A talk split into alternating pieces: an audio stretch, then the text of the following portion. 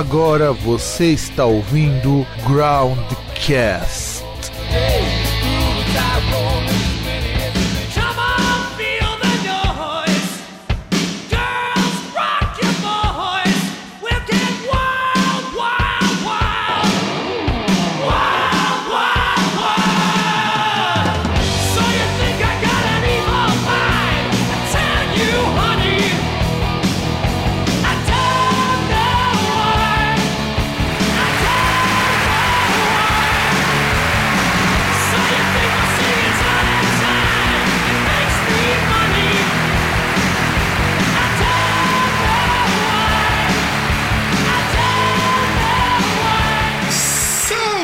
Saudações, caros ouvintes, caros ouvintes do meu seu e do nosso programa Groundcast. Estamos com mais um dia aí, nossa, eu- hoje acho que esse é o programa que eu vou mais xingar, e o César também vai xingar muito. Eu já me apresentei, eu já apresentei o César, né, que tá ali do outro lado, que provavelmente é menos indigesto e intragável que um miojo doce, e eu, Fábio, o seu host. Que, aliás, cara, é- o pior é que não é meme. Miojo doce realmente existe. Mas pior é que eu quero experimentar o de chocolate, hein? Cara, eu quero experimentar nenhum dos dois, mas se eu ver, com certeza eu comprarei. Isso não tenha dúvida. Não, eu quero experimentar, cara. Porque assim, é, que, é, é uma lógica que eu tô seguindo que nem. Você, você já provou aquele refrigerante novo da Coca-Cola, que é o refrigerante do metaverso? O quê? Então, a Coca-Cola lançou um refrigerante lá no metaverso, né? E fez uma versão física dele. E que assim, é, o Pedrão tinha tomado, né? Um amigo nosso tinha tomado.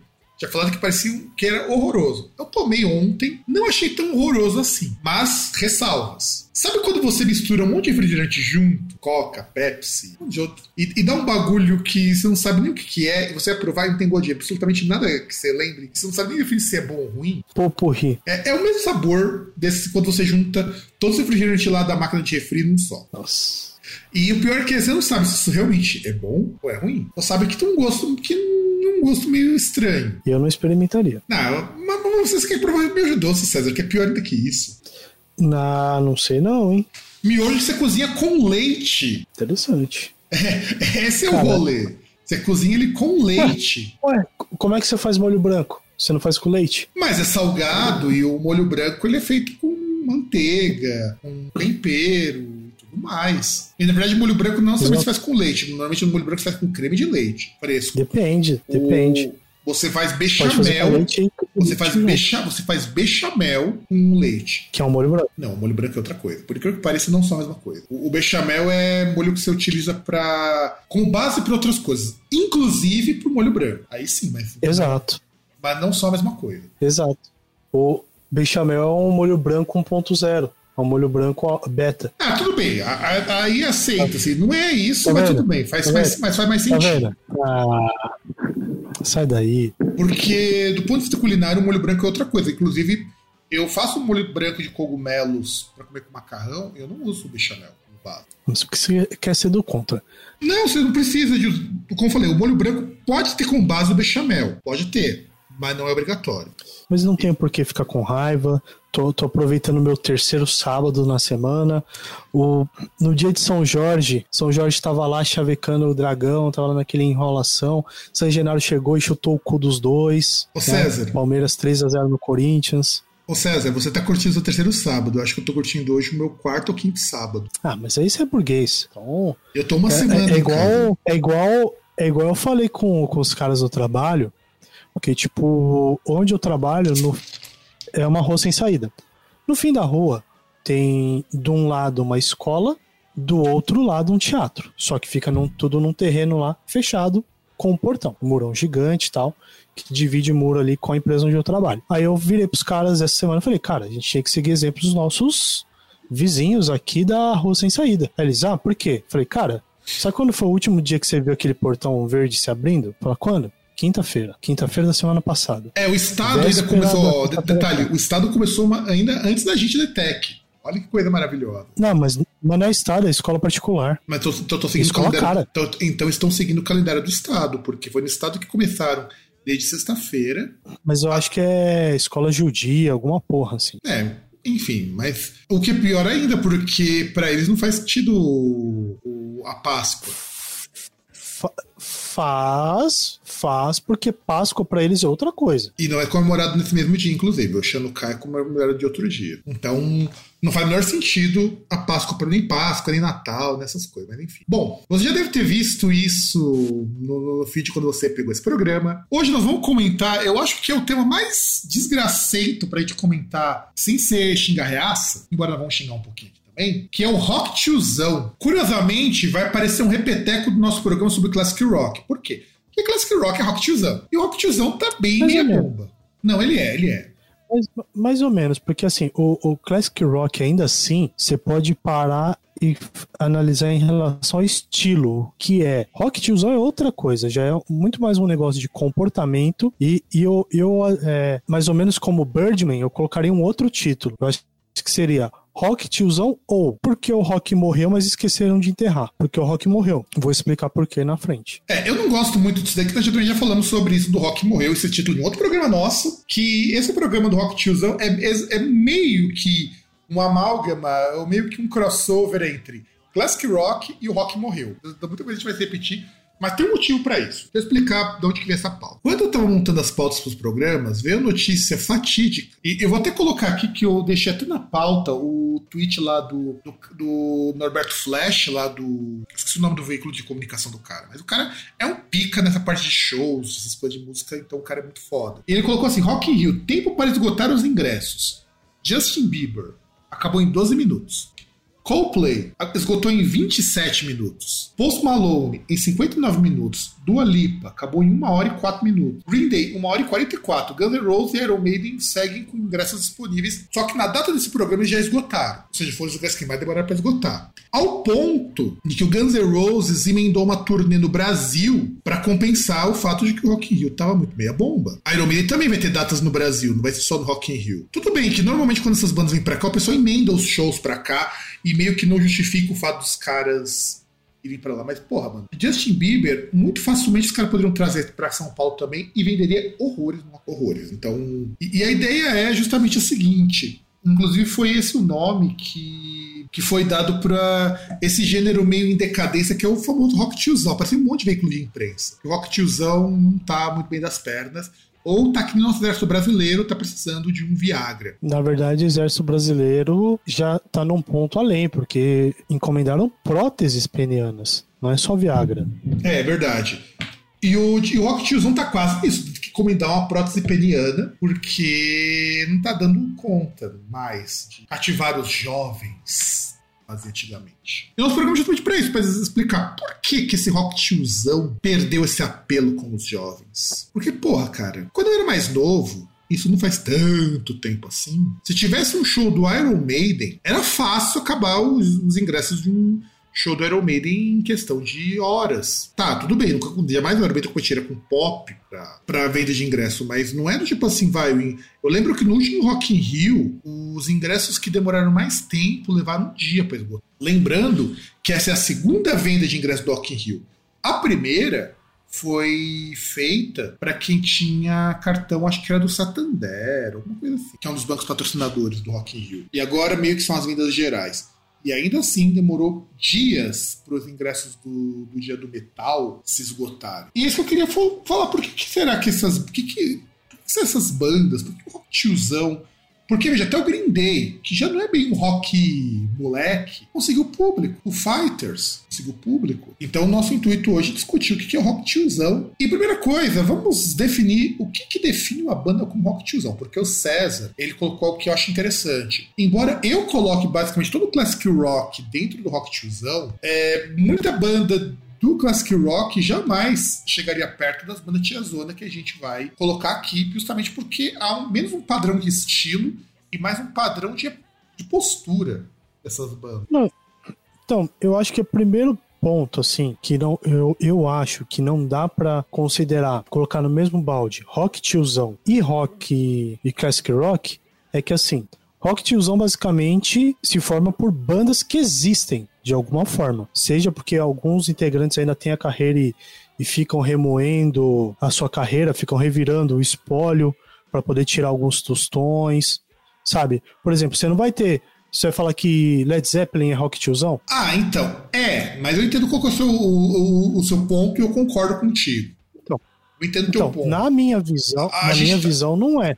A gente tá pegando bandas que Entendeu? não acabaram de alguma forma. Tá, então vamos, vamos delimitar isso daí. Não, não, não, nesse ponto, porque assim, acredito que, pelo menos muito na minha visão, é- é a questão do comportamento. Isso é um bagulho que, sabe, que enquadra assim e pega bastante essa questão do rock tiozão. Tem outro fator que também é preponderante, mas esse é um, tipo, vai muito do dos caras que integram a banda e do comportamento deles e coisas que falam, aquilo que eles pensam, sabe? Então, vamos, vamos determinar algumas coisas aqui, então, para as pessoas entenderem o que é o rock tiozão. Eu coloquei aqui na pauta, eu acho que é legal da gente começar com o seguinte: bandas com pelo menos 30 anos de existência ou mais, e que são bandas que são assim, os pilares dos seus estilos, muitas vezes. Por exemplo, o Metallica, é uma banda de rock tiozão, o Iron Maiden, que nós já citamos aqui várias vezes. O Deep Purple, o White Snake, o Scorpions. O que mais que a gente pode colocar nesse rolo aí? Ah, posso falar das nacionais? Pode, porque eu esqueci de colocar completamente coisa nacional aqui. Raimundos, Ultraje a Rigor. Ah, que mais? Poxa, você pega aqueles. aqueles. Ah, se bem que acho que agora não existe mais. Tinha aqueles dois retardados lá que, que eram, entre várias aspas, o Garotos Podres, né? É, é curioso que o Garotos Podres é uma banda super antiga e mesmo eles não são como o rock tiozão do que essas bandas que a gente citou. E, e é engraçado porque, por exemplo, vamos, vamos- pegar aqui de, de bandas de rock tiozão nacionais. A maior parte das bandas nacionais de rock dos anos 70, anos 80 entraria no rock tiozão, mas elas, se elas escapam por um fator muito interessante elas ainda, em muitos casos, têm público jovem. Por exemplo, o Paralamas do Sucesso, que é uma banda que acabou depois lá que aconteceu lá o, o Herbert Viana. Era uma banda que o público dela ainda era um público muito jovem, até depois do acidente. Mesma coisa aconteceria com o a Legião Urbana. Então, você vê de coisas, por exemplo, você pega coisas mais, assim, um pouco mais recentes. Por exemplo, te- tem duas bandas, assim, que são um contraponto perfeito, que é Charlie Brown Jr. e Raimundos. Isso, Porque verdade. Um é rock tiozão, um é rock tiozão totalmente, o outro não. Ah, eu Os dois dividiam palco, inclusive. Outra, outra coisa que coloca como rock tiozão, já que nós estamos falando de banda nacional, eu tava tentando lembrar do nome dos caras, agora eu lembrei. O Arpia. Aquilo é tiozãozaço completo, cara. Inclusive, uma das coisas que também motivou essa pauta, o anúncio dos caras procurando baixista.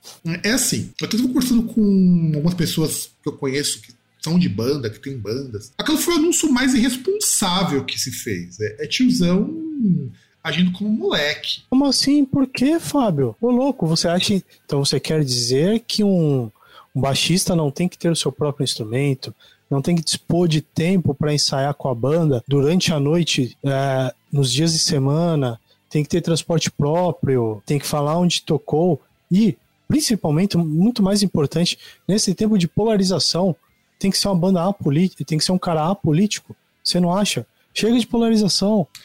Sabe o que é o pior? O pior, assim, algumas exigências até fazem sentido. Do tipo, o cara tem que ter um instrumento, isso é. Parece piada, mas tem gente que vai entrar em banda e não tem o próprio instrumento. O cara, ele ter disponibilidade de horário, isso é legal você deixar claro, até aí tudo bem. Mas aí começam as exigências muito tiozão, tipo, não pode usar drogas. Bicho, isso você não coloca na, na proposta de trabalho. Isso você vê ali na hora. Se você vê que a pessoa não é compatível com o seu estilo de vida, então ok. E, e o pior não é isso. O pior é que é uma banda de uns tiozão. E aí o povo falando, nossa, arte, é banda clássica, não sei o quê. Bicho, os caras não fazem nem show fora do estado. Sabe, tem moleque que enche o cu de cerveja e que já tocou fora do Brasil. Isso é de banda que tem, sei lá, 10 anos no máximo e os caras têm um quinto de seguidores que os caras do Arpia têm. Já lançou disco fora. Eu tenho amigos meus que de casa, só faz música em casa, já lançou disco no Japão, porra. Quem que é o Arpia da fila do pão, gente? Pra exigir tudo isso. Nem os meus amigos do Labirinto exigem tanto pra música. Única coisa que eles exigem é que não seja coxinha, porque se for coxinha eles mandam embora, que já mandaram, inclusive, por conta disso. Mas. É, tem que mandar isso aí.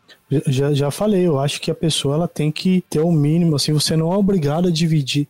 Ou nós deveríamos fazer o mundo algumas vezes como rede social de que você não é obrigado a dividir espaço com gente que defende coisas que é contra o princípio mínimo humano. Sim, sim. Se o cara é coxinha, isso é o Exato. mínimo.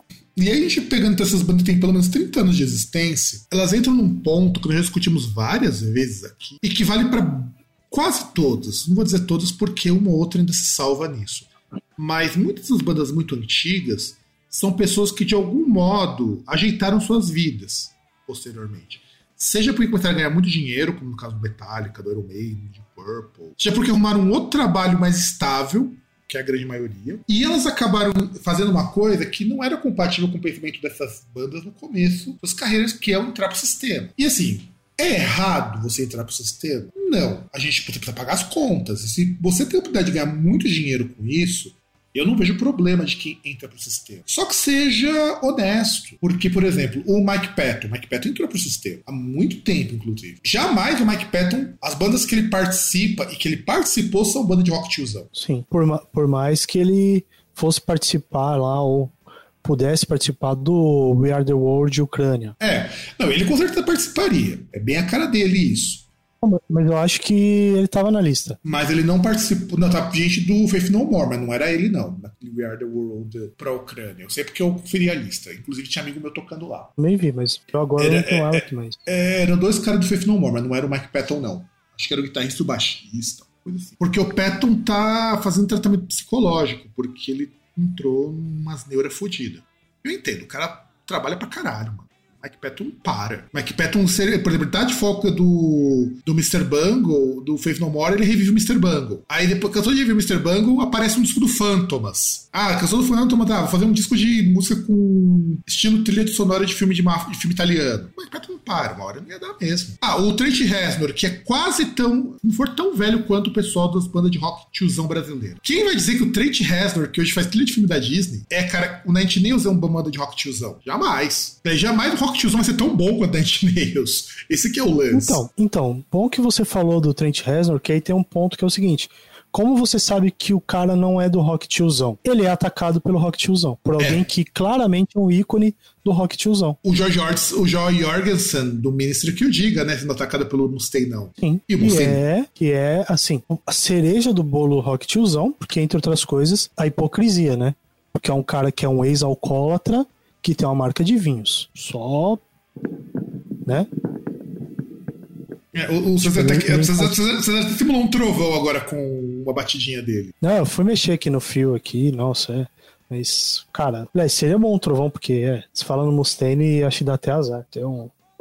É, um- inclusive o Mustaine cancelou o show do Rock in Rio, um dos grandes ícones do dia do rock tiozão, e ele explicou o motivo e faz muito sentido. Por que pareça, o motivo dele é mais logo, mas ele devia ter soltado esse motivo muito antes de cancelar, mas enfim. Uhum. O show do Mustaine estava definido para ele tocar no Rock in Rio na edição antes do Covid, que se não me engano foi de 2020. Sim. Só que quando eles remarcaram o Rock in Rio, o Mustaine já tinha a turnê americana inteira já marcada antes do Rock in Rio anunciar as datas. Sim, porque aí, convenhamos, né? O que, o que eu levo a entender, tipo, olha, fulano, ó, cancelou, cancelou o nosso negócio. Beleza, que cancelou o nosso negócio. Tem a minha agenda livre. Sim, e ele precisa fazer dinheiro justo. também. Não, eu também achei. Aí Achei, que, achei que o que ele colocou faz muito sentido. Inclusive, explica também porque é o seguinte: o próprio Coloreiro que deu essa entrevista explicando. E pra ele, com o americano, compensa, é muito mais negócio show nos Estados Unidos. E aí eu vou entrar num ponto que é bacana, bastante interessante, porque o show do Rock in Rio não seria lucrativo pra ele. Isso é verdade. Porque faria um show. Pra compensar que ele mantivesse o show no Rock in Rio, ele teria que ter uma turnê brasileira do Megadeth. E os caras não vão marcar uma turnê Ou- brasileira do Megadeth. Ou pelo menos alguns showzinhos, sei lá, Argentina, Uruguai. Também, também. Ele também falou sobre ele tem essa Tipo, às, às possibilidade. vezes tivesse, às vezes tivesse um show em Buenos Aires, um- outro em Montevidéu e talvez um, sei lá, em Porto Alegre ou Curitiba, porque por conta da distância você vai lá, não dá pro cara ir no Rock in Rio, É, e aí daria. aí você faz o, o itinerário: São Paulo, Curitiba, Rio Grande do Sul, Argentina, Uruguai. É... Não, na verdade não São Paulo, né? Se faria Rio de Janeiro. Não, então, mas para poder emendar, porque São Paulo ia ter público também, se fizesse. Ah, mas depende, cara. Você não precisa. Por exemplo, se tem o show no Rock in Rio, hoje em dia você não precisa fazer o show em São Paulo, por exemplo. Ah, mas vai rolar, o- mas o rola. de- Mas sempre rola, né? Por questões logísticas rola. É muito mais negócio É. ter um show em São Paulo, porque você vai ter um público muito maior que todos os outros shows anteriores. Os outros shows são só para você pagar a estadia do artista no país. E aí, o que ele falou, é muito mais vantajoso tocar nos Estados Unidos, até porque eu acho que o cachê é menor lá. Mas você tem sei lá, o cara faz 10 shows. Se cada um deles eles ganhassem 100 mil dólares em cada show, seria muito mais vantajoso do que tocar num show no Rock in por 150 mil. Ah, então, já começa que a logística é muito mais barato, né? Sim. E deve ter muito show que, tipo, ele não precisa gastar tanto na estrutura. Não, e outro, Porque, ele consegue. tipo, ele- ele- ele- com as bandas, né? Não, e o tempo também, por exemplo. Ele toca num sábado num lugar, na segunda no outro, seja qual for a distância. Porque, do contrário É, é do Brasil, lá fora os shows normalmente começam às sete da noite. Não, então, e, e também tem aquele ponto que é o seguinte, né? Tipo, nos Estados Unidos ele consegue fazer uma caralhada de shows, né? Tipo, no, no mesmo período de tempo que ele levaria pra vir pra América do Sul, se deslocar e fazer que se fossem, sei lá, quatro, cinco cidades, porra, ele consegue fazer, sei lá, oito. É, mas é, mas é por aí. Os Estados Unidos, sei lá, em um mês ele consegue tocar oito vezes. No Brasil, em um mês ele tocaria É. E, tipo, três. E, e, tipo, e, e ele consegue indo de ônibus, não precisa nem, nem de avião. Sim, pega o, o Bus Tour, que é muito comum eles terem lá nos Estados Unidos, e manda bala. E aí outra Não, coisa e, que... e ele pega e, e ele pega alguns eixos, né? Por exemplo, ele pode pegar, ah, vai pegar Costa Leste lá, vai tipo, ah, Nova York, vai indo, pá, pá, pá, pá, pá, indo pro sul. Ou tipo, pega, ah, Costa Oeste lá, pega San Diego, Los Angeles e vai indo também, vai indo pra cima até Washington. Sim, Tipo, para a Costa Leste também, é uma, uma opção. E aí, vamos lá. Outra coisa que classifica bandas de rock tiozão, e isso o Megadeth e o Metallica vão, se vão dizer assim, uh, vão estar um pouco fora disso. Metallica mesmo, mas Megadeth com certeza, que é, são bandas que o auge da carreira dessas bandas são anos 80, ou às vezes até anos 70. cara, então, mas aí é que tá. Eu acho que o Metallica tá muito fora, porque o auge do Metallica é agora. Então, o auge do Metallica, na verdade, ele teve um auge, um pico, que era a década de 90 lá com o Metallica. Sim, não, tudo bem, mas. Cara, você vê hoje, questão é, é, por exemplo, é igual é, é aquele momento Forbes. Você vai ver o que, que o Metallica gera hoje. O Ah, Metallica não, hoje gera muito sim, mais sim. dinheiro. Sim, não, isso eu o- concordo. O, o auge, eu digo no. Eu, eu- eu imagino que o auge seja no geral. Tipo, Então, eu falo auge no mainstream, eu tô falando do auge no mainstream. E isso Sim, tá- e o mas Meta- o auge no mainstream E, é e, isso. aí- e É. ainda assim, o auge do mainstream do Metallica foi nos anos 90, porque, pô, os caras tocaram em não, festivais foi, uma, importantes. foi o maior. Não, não, você foi o maior momento. Foi o maior momento, assim, o maior, maior disco foi nos anos 90, realmente. Mas, por exemplo, o auge do Metallica é agora. Você tem também o auge do Megadeth, que foi na metade dos anos 90, com o Sim. Euthanasia, foi o auge do Megadeth. Mas tirando isso, Iron Maiden. O auge do Iron Maiden foi nos anos 80. Década de 80. década de 80. Embora tudo bem, o Iron Maiden ainda vive um auge hoje tão grande quanto, quase tão grande quanto o Metallica, mas Hum, mais ou menos. ah, vive, cara, vive. As produções dos caras são grandes, eles geram bastante dinheiro. Não, mas. Não, mas o que eu digo é que, tipo assim, cara, você vê na diversidade de, de coisas que os caras produzem e tal. Ah, mas o. Você pegar no. Ah, então, mas aí, aí que a gente entra no seguinte: o Iron Maiden virou meio uma banda, uma banda estilo Kiss já. Eles vivem muito de merchandising. Sim. Então, e se tem merchandising, a gente tem sempre dois sinais, né? A gente começou um programa muito antigo. Ou a banda tá precisando encher os cofres, ou o pessoal tá pedindo muito. E eu acho que o Iron Maiden entra mais no segundo caso.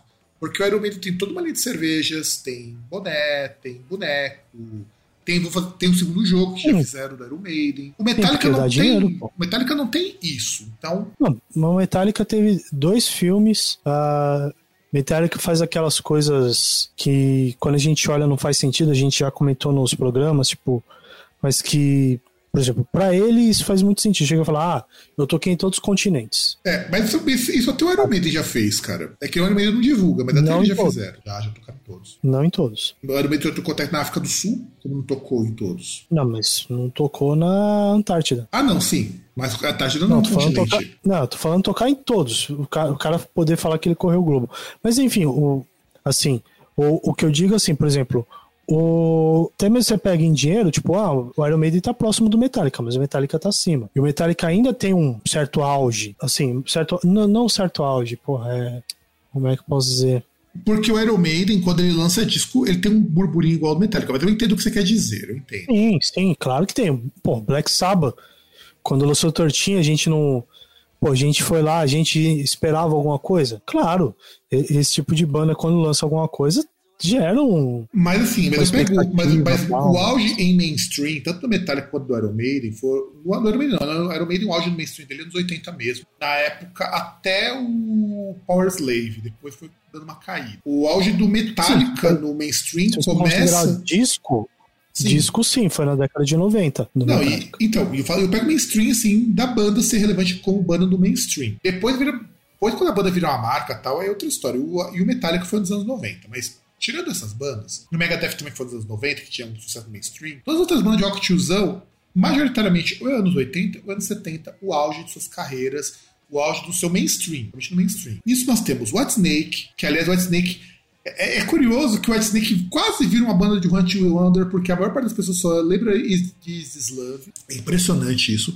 O Scorpions, que o auge do Scorpions foi na época do Rock Like a Hurricane. Depois meio que tiveram uma meia volta para o mainstream quando lançaram lá o Winds of Change. Mas isso já é anos 90, por incrível que pareça. Pensei que você, pensei que você ia esquecer esse hino. Não, esse hino, hino da liberdade. É, essa coisa que poderia muito bem virar música para a Ucrânia nos dias de hoje. Sim, com certeza, porque mais uma vez a luta contra o, o mal, É. que é caracterizado inclusive na cor vermelha, que é a cor do capeta. E aí nós temos também bandas de rock tiozão nesse sentido. O, o próprio Arpia, que é uma banda que só nem, que nem chegou a ser relevante do mainstream. Mas como a gente não tinha muitas bandas de metal no Brasil que apareciam de alguma forma, o Arpia acaba entrando nisso. O Paralamas, que virou uma O Ira, vai. O Ira também é uma banda de rock tiozão, bem tiozão mesmo. Sim, O Juauge também foi nos anos 80. Titãs. Eu só não coloco Titãs porque o Titãs era uma outra vibe nessa época. O Titãs era muito mas aquela eu- coisa do, do experimental, não era bem. é, o sucesso dos caras se deu muito menos pela banda e mais pela época. É, não é que nem, por exemplo, o Ira fez muito sucesso por ser uma banda de São Paulo, aquela coisa toda. O Titãs, inclusive, o Arnaldo Antunes caiu fora porque os caras não queriam ser tão experimentais, tão voltados para aquela coisa de poesia concreta e tudo mais, e ele caiu fora porque ele queria uma coisa diferente. Foi aí, de fato, É, que o porque Titãs a ganhar alguma coisa, mas desde anos 90. É, porque eles descobriram como ganhar dinheiro, só que o Arnaldo Antunes não queria. Os caras, porra, já, já pegamos a fórmula aqui, ó, tá aqui a caixinha, vamos fazer.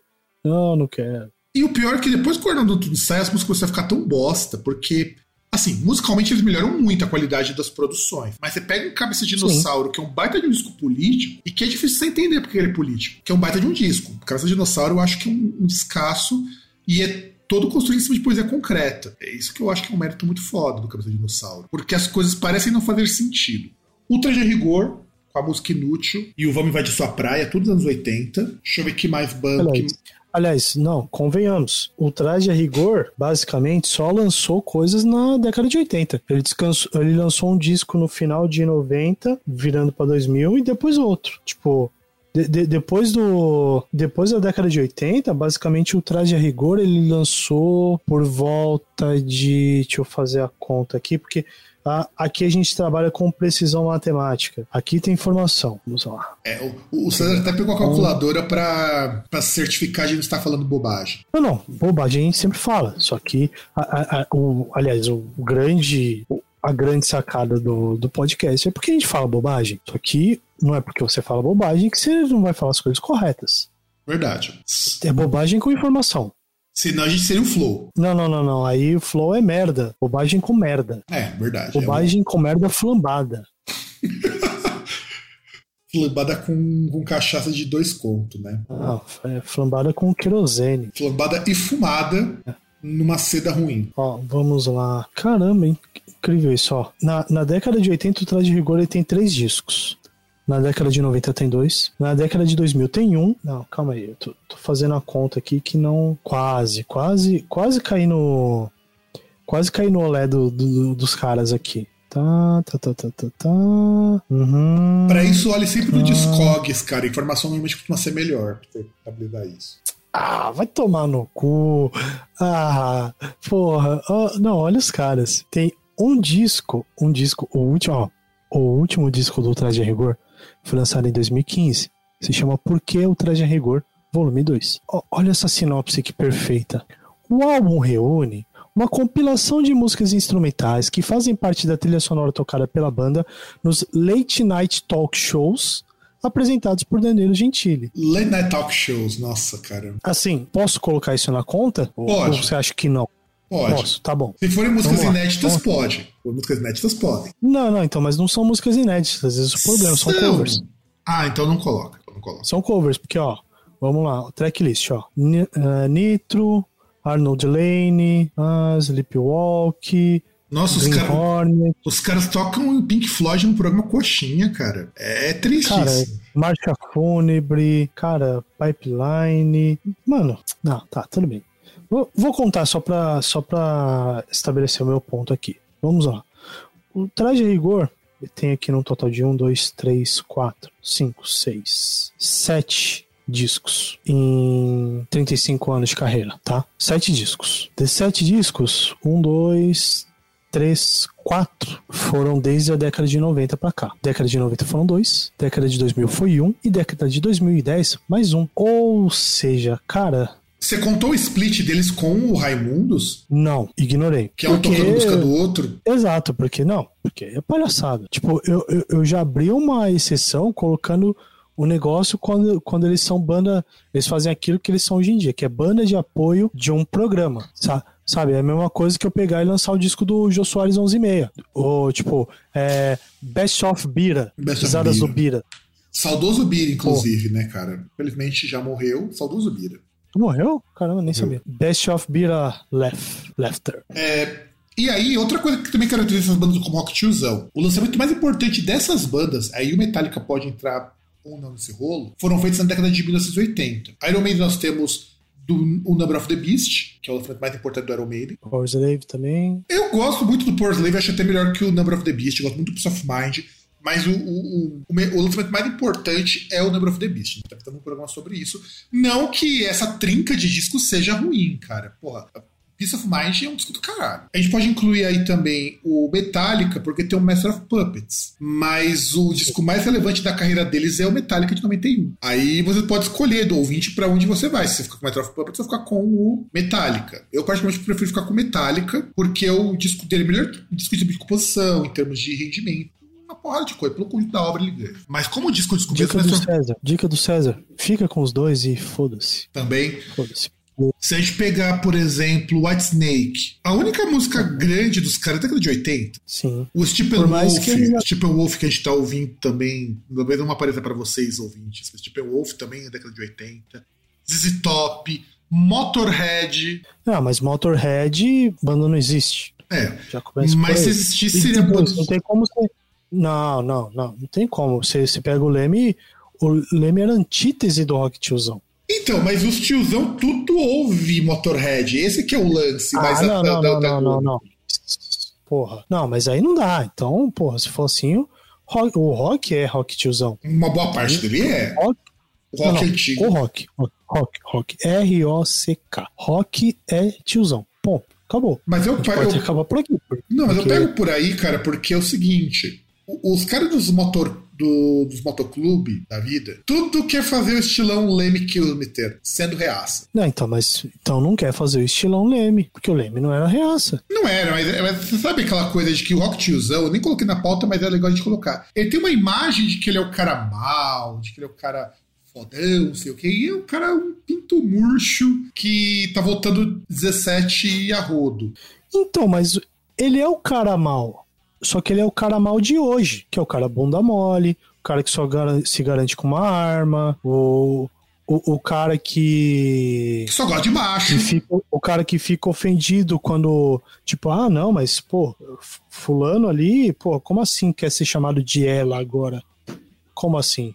Não, não, Isso é ridículo. Não, Só é- não tem direito. É, é o cara que tá reclamando, que diz que perdeu o tesão no filme do Thor quando descobriu que vai ter uma moça interpretando o Thor. Não, tá tudo errado isso aí, mas. Enfim, mas, por exemplo, é, é aquele negócio, é aquele cara que reclama, por exemplo, quando você tem Laerte falando que, que não é homem, que é mulher, e fala um monte, e defende a. Eu tô fazendo aqui aspas com as mãos. A liberdade de um deputado dizer que é contra a democracia e querer pedir, implorar, incentivar para que haja um golpe militar. Exato, exato. E, Tipo, e é- Tipo, a pessoa, a pessoa não tem direito, assim, a a, liberdade ela vai quando o cara fala bosta, tipo. Mas, por exemplo, a liberdade da pessoa, você tratar ela do jeito que ela quiser, que é uma coisa que só influencia a vida dela, ela não tem liberdade. E outra coisa, então, agora falando em estilo musical, existem estilos musicais que são mais rock tios, mais porque a gente poderia chamar de rock tiozão, que entra no que o César falou sobre o 90 News, que eu estava esperando para poder comentar melhor sobre isso. Rock tiozão é um rock que não permite muita inovação. Tanto é que o rock tiozão normalmente está presente nesses estilos. Está presente no hard rock, no heavy metal tradicional, no power metal, e no thrash metal, normalmente, dificilmente um, uma pessoa de rock tiozão curte um death metal, curte um black metal. Olha que o black metal tem coxinha pra caramba. Os tiozão, ah, mas... tudo vai curtir ah, não, esses... eu, eu, eu, eu, ia falar um negócio, mas que já se contradiz. Eu ia falar que se fosse assim, porra, o Venom não é um rock tiozão, mas é, o Venom não é black metal. Exatamente. Então, e Venom entra muito rock tiozão. Inclusive com o Crono, você não baita de um tiozão cuzão do caralho. Sim. Não, com, com cara com o cara sendo contra a banda de mulher. Exato. Então o Cronos é, é, é, é também um, um, tiozão de corpo e alma. Sim. Aliás, já, já é. O, o que é curioso, você vê de onde o cara puxa o nome dele, né? Que tipo, que era um cara que se achava fodão, que a raça dele era os fodões. Aí ele vê que vai nascer o filho dele. Vão nascendo os filhos dele, ele com, com o cu na mão lá de perder a, a hegemonia, ele come os filhos. É, isso era o Cronos, a história do Cronos mitologia. Incrível. Cara, e... como isso se encaixa? Minha cabeça explodiu. Pois é, esse é o Cronos. Cronos, Mantas e o outro que não lembro o nome. Já ficou o Cronos, tanto que você tem o Venom e o Venom Inc., que é com os outros dois caras que não aguentar mais a cuzãozice do Cronos. Então, é. assim, o, inclusive, bem lembrado, tinha esquecido do Venom, cara. O Venom realmente é um rock tiozão. E é um rock tiozão dos mais bizarros, porque assim, era um cara que não queria nada com nada, de repente vira uma banda que estoura nos anos 80, quando vai pegar uma música muito foda, tipo Satan, Black Metal. Então, Venom é do caralho, mas tem um tiozão. Welcome to Hell. Welcome to Hell, puta, Welcome to Hell. Eu acho a introdução Welcome to Hell uma das coisas mais maravilhosas que tem. Nossa. E, e é incrível que, tipo, é uma introdução que é parecida com muitas músicas, como, por exemplo, Two Minutes to Midnight do Iron Maiden, só que ela é um pouco mais lenta e afinal de um tom abaixo. E já dá uma puta da diferença. Não, em with Satan, cara, que começa com aquele bateria tribal e tem o refrão Hell in with Satan. E é um tiozão reaça. Né? Ele é um tiozão. E os tiozão abrem uma exceção pro Venom também. Mas Venom entra no thrash metal, basicamente. Thrash heavy metal. E, inclusive, o César era um cara que só escutava rock tiozão até um tempo atrás. Isso é intriga da oposição. E agora não, escuta, não caiam, e agora é, escuta eletrônico tiozão. Agora eles contam é... eletrônico tiozão. Lógico que não. É... Ouvinte, não cai em fake news. Mas assim, mas falando sério, Falando sério. Você não vê, por exemplo, vamos pegar o Iron Maiden quando lançou o, o, o Somewhere in Time, que eu acho um baita disco. Tá? Inclusive, mil vezes melhor que Fear of the Dark. E é onde que os fãs não curtem, os tiozão. É quando o Iron Man tentou não ser tiozão e deu ruim, sabe? É, é, complicado não ser tiozão nisso daí. Porque, pô, mano, você pega a introdução do Ace Gears, cara, é uma das coisas mais criativas que o Iron Man fez em décadas. Não, e, e, e incrivelmente, e, e esse é um ponto que eu acho interessante. Porque, tipo, todo mundo caga pro disco, mas aí você fala Wasted Years. Você desmonta a pessoa na hora. A pessoa fala, ah, pô, Somewhere in Time é uma bosta, não tem uma música que presta. Você fala, aí você só começa a tocar Wasted Years, você fala, puta. Aquela introdução. Tem o Gunner, cara. Tem o Gunner é um baita de um músico, cara. Acho que, acho que já, já é do, do disco seguinte. É, o No Prayer for the Dying. Tem o Gunner, que tem uma vibe meio do Somewhere in Time nesse disco. Tem o Gunner. Não, e, e, e, tem um negócio que meio que retoma o, a temática lá do Aces High também. Sim. Mas quando ó, Iron Maiden não tem rock tiozão, deu ruim. Metallica tentou não ser rock tiozão quando lançou o Low. Deu bom financeiramente, deu ruim em termos de fãs. Sim. Ah, mas depois, depois recuperou, né? Depois recuperou, mas. E, e, a gente já falou várias vezes que o Load não é tão ruim assim, não. O Load tem muitas músicas muito boas. O Load talvez. O Reload, sim, o Reload dá, dá pra colocar na conta quanto bem bosta. Aliás, aí você pega no ponto que depois ele tentou de novo não ser tiozão, né? Porque, tipo, ele foi tentou não ser tiozão com o load, não deu certo. Aí já estavam com os problemas e tal, não sei o que. Pegaram o catadão do que sobrou do load e lançaram, também não deu certo. Aí voltaram pro, pro lance de tiozão, né? faz uma coletânea de cover. Que vendeu muito bem, faz, inclusive. Sim, inclusive foi o que trouxe a turnê deles pro Brasil. Aí depois faz show com orquestra sinfônica, que, né, que é coisa mais de rock tiozão que show de rock com orquestra sinfônica. Malmsteen, Scorpions, de Purple, todos eles já deram a letra de que isso é o jeitão de deixar o tiozão achar que você tá ouvindo uma baita de uma música erudita e você tá ouvindo um baita de um show bosta. Kiss. Kiss. Mas o Kiss é honesto, pelo menos. É do quando Metallica, o Kiss ah, é honesto. Cara, eu, não, mas aí que tá. Eu, eu, eu, eu não questiono esses aí, alguns que a gente citou, em relação à qualidade do show. É que assim, é que é uma ideia que é totalmente batida. É igual você fazer coletânea de cover. É. Tipo, é a ideia que é basicamente caça-níqueis. Pode ser que eu faça isso e faça uma coisa boa? Pode. Claro que pode. Mas não é a ideia mais inovadora do mundo. Como então, os caras vendem. Então, exato. E isso é legal de ressaltar.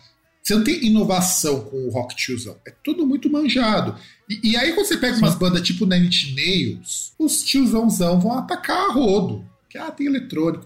Rammstein mesmo, que é uma banda que eu não curto, mas Rammstein tem muita coisa legal em termos de composição. Eu acho assim. Rammstein eu posso achar ele bem ruim, porque o Laibach faz aquilo ali bem antes do Rammstein. Mas como banda de mainstream, ele consegue levar coisas de ponto de vista musical que jamais um rock tiozão permitiria. Não, e ele leva, tipo, principalmente na esfera audiovisual, né? Principalmente com os videoclipes, né? Sim, leva muita coisa assim que o rock tiozão não, não levaria nunca. É que nem quando o Rammstein tocou com o Kiss em 98, foram vaiados, porque os caras fizeram. 99. 99, desculpa. Foram vaiados, e, e anos depois os caras estavam implorando pro Rammstein tocar no Brasil. Cara, e infelizmente eu poderia ter ido nesse show, olha. Fico triste, fico triste, cara, porque, porra, podia ter ido no show, podia ter conhecido o Rammstein bem antes, mas. Ah, paciência, né? Uh, não se chora sobre o leite derramado. Ah, e sem contar o seguinte, aí você pega as bandas que entram nessa coisa do rock tiozão, por que, que eu citei esses gêneros especialmente heavy metal, hard rock? Muito dificilmente você vai ver, por exemplo, uma banda de hard rock com elementos eletrônicos, ou com elementos experimentais. Acho que só o Mr. Bungle fez isso, mas o Mr. Bungle não é também uma banda de heavy metal, de hard rock. Por exemplo, é curioso você imaginar que o Red Hot Chili Peppers e o Faith No More são duas bandas da mesma época desse rock tiozão. Jamais você é uma banda de rock tiozão, essas duas. Olha, eu acho que o Red Hot Chili Peppers pode chegar. Mas não dá, velho. O Red Hot Chili Peppers tem as músicas antigas que seguram, assim, tesão Sim, tiozões. É. Não, é. verdade.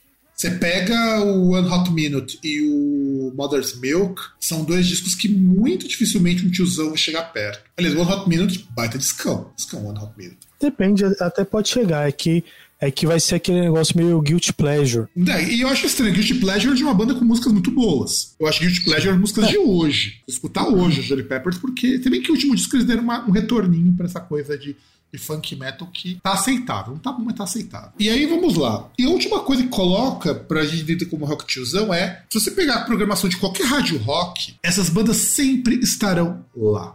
Aliás, convenhamos, rádio rock é coisa de rock tiozão.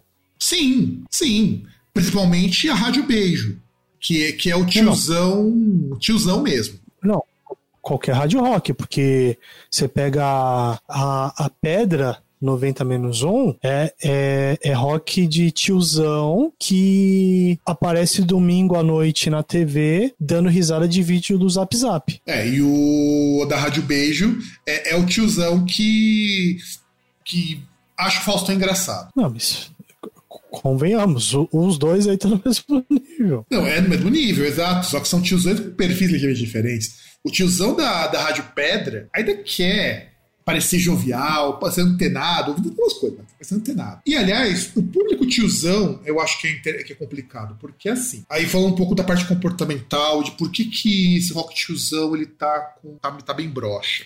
O grande problema do rock tiozão é que as músicas deles, seja instrumentalmente, seja tematicamente, são datadíssimas. Elas não conseguem conversar com outras pessoas. Inclusive, eu penso pelo seguinte: você consegue pegar um Foo Fighters, com é uma banda da década de 90, um Green Day, que é uma da década de 90, um Offspring, que é uma da década de 90. Essas bandas conseguem conversar com a juventude. E detalhe, são bandas com 30 anos já. Agora, um Iron Maiden não consegue conversar com alguém com menos de 30 anos. Sim. Então, é, é aquele negócio. Virou a questão da, vamos dizer aí, uma referência fonográfica. Exato. Sabe? Realmente é bem isso, porque não é algo que você conversa, é algo que você pega e fala, olha, Iron Maiden disse isso. Ó, é, tá aqui, é 666 The Number of the Beast. Maiden, vírgula Iron. É. Tipo, virou uma referência bibliográfica. Aliás, referência fonográfica. Tipo, tá lá, você coloca e, e pronto. Você, você não. não é uma verdade, assim, é uma verdade absoluta. Não, e assim. E essa banda não, não, dialogar com a juventude, eu acho sempre muito temerário, porque uma coisa que eu não comentei, tá, também que faz parte do Rock Tiozão, é que todas as bandas de Rock Tiozão fizeram sucesso antes do Grunge estourar. Todas, sem exceção. Mesmo o Megadeth, mesmo Metallica já tinha sucesso antes do Grunge estourar. Porque depois que estoura o Grunge, a gente até falou sobre isso no programa do Nirvana, e merecia de algum dia explorar o tema do grunge mais profundidade, o grunge meio que fez uma coisa que as bandas de metal não conseguiam fazer, que é falar com a juventude que estava de saco cheio, uma juventude que estava deprimida. O emo fez isso, o indie fez isso, o post-punk revival tá fazendo isso. Math Rock. Math Rock faz muito. Pô, o pessoal do Math Rock é super jovem. O perfil de fã do Math Rock é um perfil super jovem ah, também. aliás, uh, tem um ponto que eu queria acrescentar: não só perfil de fã, perfil de artista. Porque não, não tem uma banda dessas aí que faça esses estilos que se encaixam nesse, no, na alcunha de rock tiozão. Não tem uma banda nova, é tudo é. banda velha. Exato. Que é que eu queria chegar também. Não há uma renovação de bandas, por exemplo. No Math Rock, tipo, eu consigo te dar um monte de bandas de tem, Rock. É, por exemplo, você pode ter. Ah, mas, poxa, você pega o Van Halen, tem o cara novo. Sim, o filho do cara. O filho do cara era novo lá na banda. Tipo, oh, mas o. Você pega no, no White Snake, tem o cara lá que entrou, que é novo. Ah, no Queen's Reich tem o outro lá que é novo. Porra, mas, mas é, é, um cara que entra que é menos velho do que os caras que estão lá. Eu acho que é a única é exceção. Da mesma acho, geração. Eu acho que no White Snake, eu acho que o White Snake, depois eu tenho que conferir. Entrou uma moça como guitarrista. Não sei, eu já não. Tem um tempo que eu não, não acompanho. A última vez que eu vi tinham, eram dois caras. Mas tem um ponto que, por exemplo, você pegar igual o Judas Priest, que por estilo entraria, mas por outras coisas não entra no rótulo. Pô, você pega aquele Richard Faulkner. O cara é acho que 10 anos mais novo que os caras lá. Que 10, são 15 bem anos. velhos. Isso, que são bem mais velhos. Isso, isso, Os caras têm 60 anos, então o cara tem 45, o cara não é jovem. É, não, e o Rock Tiozão tem um problema, não só a questão de idade, porque você pode ser um cara mais velho, tipo o Mano Brown, já tem mais de 50.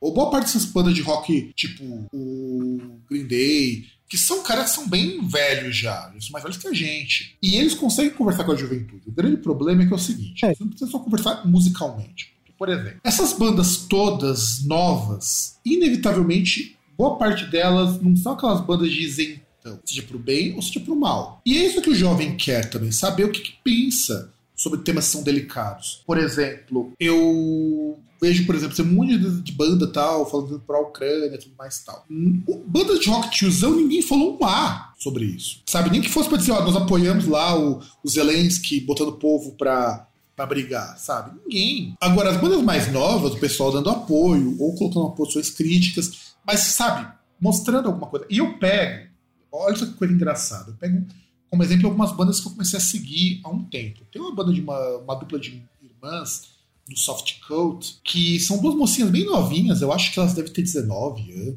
coisa assim. Só que, pô, cara, elas toda hora estão colocando coisa.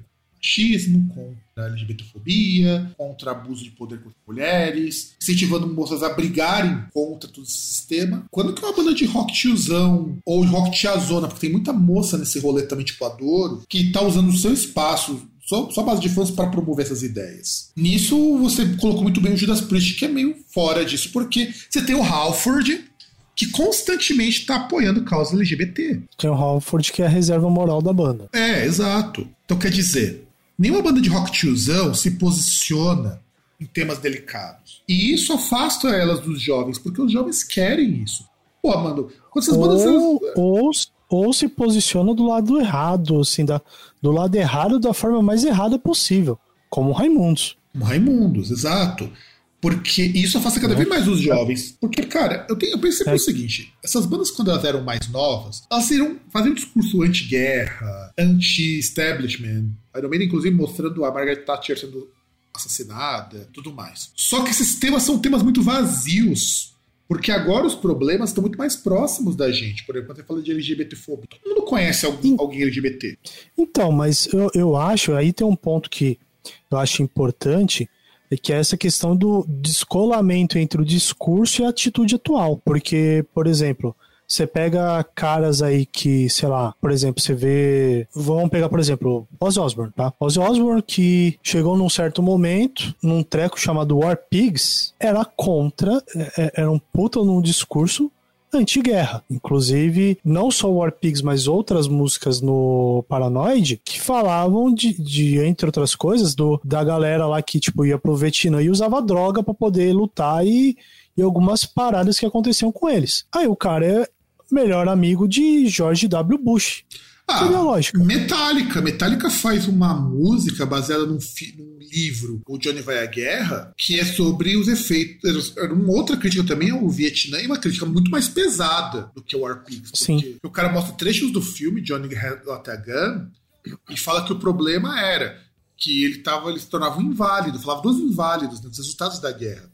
Para ser o cara não, que. Inválido, inválido não, né? Vegetal. Porque você vai pegando lá, o cara, basicamente, ele tá numa cama, ele não tem mais nada. É, tipo, não, não, tem braço, não tem perna, não consegue ver, não consegue ouvir. Não consegue, não consegue, não consegue falar, sabe? Tipo, o cara é um vegetal. E aí você pega essa mesma banda, que é um pessoal que defende umas, às vezes, defende umas ideias como, por exemplo, defende, assim, muito subtilmente, uma coisa meio antivacina, mas o, o James Hetfield, eu falo que ele é o cara mais complexo nesses casos dos, dos roqueiros tiozão. Ele é um cara que é pró-guerra, é. ele é um cara que é pró-armas, pró-capitalismo, mas ao mesmo tempo é um cara que faz campanha com criança campanha para criança, campanha contra a pornografia. Porra. Mas ele não é campanha, aquela campanha moralista, falando dos males para as mulheres, sabe? De uma forma assim, uhum. assim bastante foda. Então ele é um cara muito estranho. É diferente do que é um cuzão completo. Cara, ele é um cara que, tipo, faz músicas como essa, mas era filho de testemunho de Jeová. Então dá para entender a complexidade dele, né? Sim. Tipo, ele é fruto de um, de um negócio complexo,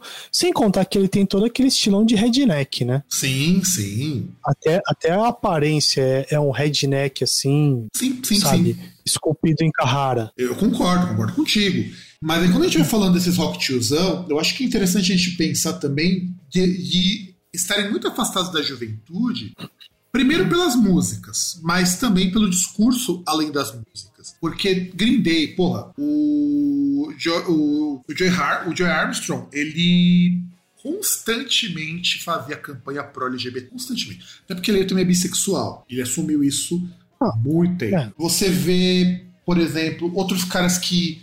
Desses. Foo Fighters, pô. O Dave Grohl direto participa de campanhas desse tipo.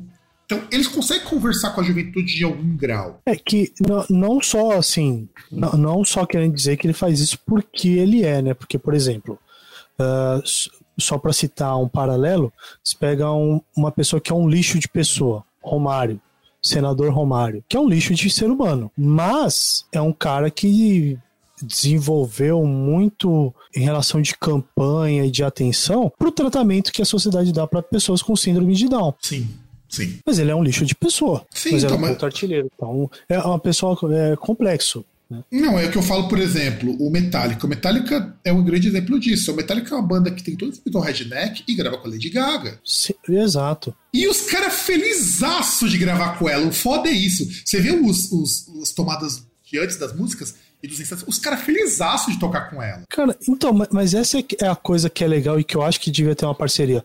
Porque você percebe que o, todos ali estão contentes, tá ligado? Ela também tá, assim, tá, tá num bagulho meio surreal. É, não, porque ela é fanzaça dos caras, ela é fanzaça. Sim. Ela falava que quando ela era mais nova, ela ensaiava tocando música do Metallica, pianista também. E quando ela ia no. Teve até um show que ela fez num um parque de diversões, foi ela e mais uma moça que elas tocaram metálico. É uma banda que ela curte pra caralho. E os caras felizes aço. Então, assim, essas são as coisas que o Rock Tiozão não tem, ele não tem esse diálogo. O Metallica ainda tem alguma coisa, porque o Metallica, e isso você tem toda a razão de ainda ser o auge dele, mesmo sendo uma banda de rock tiozão, é porque ele ainda conversa com o público nessas coisas. Sim. Mas, por exemplo, e qual que é o jovem que hoje vai curtir Iron Maiden, cara? Então, é aquele negócio. É o, é o jovem que vai buscar uma uma referência. Não, não é um jovem, por exemplo, uh, acho que eu comentei num programa aqui, não sei, porque, por exemplo, a gente pega em algumas décadas até anteriores, tiver até em seriado, coisa do tipo, que em vários momentos sempre tinha aquele negócio, sabe, do, do cara chegar, aquele cara que curte uma banda que ninguém mais curte, só ele. É, mas é. sabe? É. Tipo, você ia pegar, às vezes o cara, você via lá, tá na escola, principalmente, a pessoa aparece com a camisa lá, ou às vezes a pessoa ela tá ouvindo um negócio ali que você fala, mano, que porra é essa? Ah, é uma banda assim tal, não sei o quê. E a pessoa vai lá e ela. Às vezes a pessoa até que já não fala muito, mas, porra, pega isso, ela vai e fala, é, porque é uma banda assim, assado, não sei o que lá, e os caras tocam assim, não sei o que, sabe? E só que isso aí, assim, isso aí banda recente, banda que nem conhece. O cara não vai chegar com Iron Maiden e falar, ah, não, porque isso aqui é Iron Maiden, sabe? Porque se o cara for chegar e falar de Iron Maiden, vai parecer aqueles. aquele sommelier de vinho. O cara vai, vai impostar a voz e vai falar: Não, porque eu entendo isso aqui. 1982, The Number of the Beast. Aqui temos notas de satanismo, rebeldia. e pitadas de literatura, mas tudo numa dose harmônica, tudo num, num jeito assim, né? Com um tchan Cara, graças cara, à adição de. Cara, a gente precisa fazer um programa só dessas, dessas análises de sommelier de disco, cara. Essa é uma ideia muito boa ficar só aqui, cara. É. As notas aqui interessantes de, poderia dizer, anarquia. Com o jovem Bruce Dickinson, recente adição aos quadros do aos quadros do conjunto. Não, cara, a gente. Não, cara, a, a, gente precisa fazer isso um dia, cara. Não, isso é uma ideia muito boa, cara, sommelier de álbum. Mano, é muito mais engraçado que foi de Dream Theater é, discutindo sobre por que, que Dream Theater é genial. E Dream Theater é banda de tiozão. É, é, é igual aquela questão do, do roqueiro que diz que rock é pra gente inteligente porque deriva diretamente da música clássica. É, e aquelas bandas com orquestra e o metal sinfônico só corroboram para esse tipo de imbecil surgir. Mas enfim. Outra coisa que é importante, por que, que o rock tiozão é brocha? Nós já falamos isso outras vezes, mas vamos dar uma pincelada. O rock tiozão não aceita mudança. Esse de si é um grande exemplo disso. Esse de si, eu gosto muito da teoria de um amigo meu, que esse de si é a maior banda de prog do mundo. Porque tá há mais de 40 anos tocando a mesma música. Chupa Sleep. Chupa Sleep. Tô tocando 40 anos uma música que não acabou ainda. Já para pensar Sim. que as músicas do, dos caras, na verdade, é que tem aquela música do John Cage, o mais lento possível, na verdade de década em década ele dá uma mudada no andamento. Mas assim, banda de rock tiozão não tem variação. O som é sempre igual. Temos amigos e amigas, inclusive, César, que são adeptos do rock tiozão, que a banda mais nova dos caras tem 30 anos.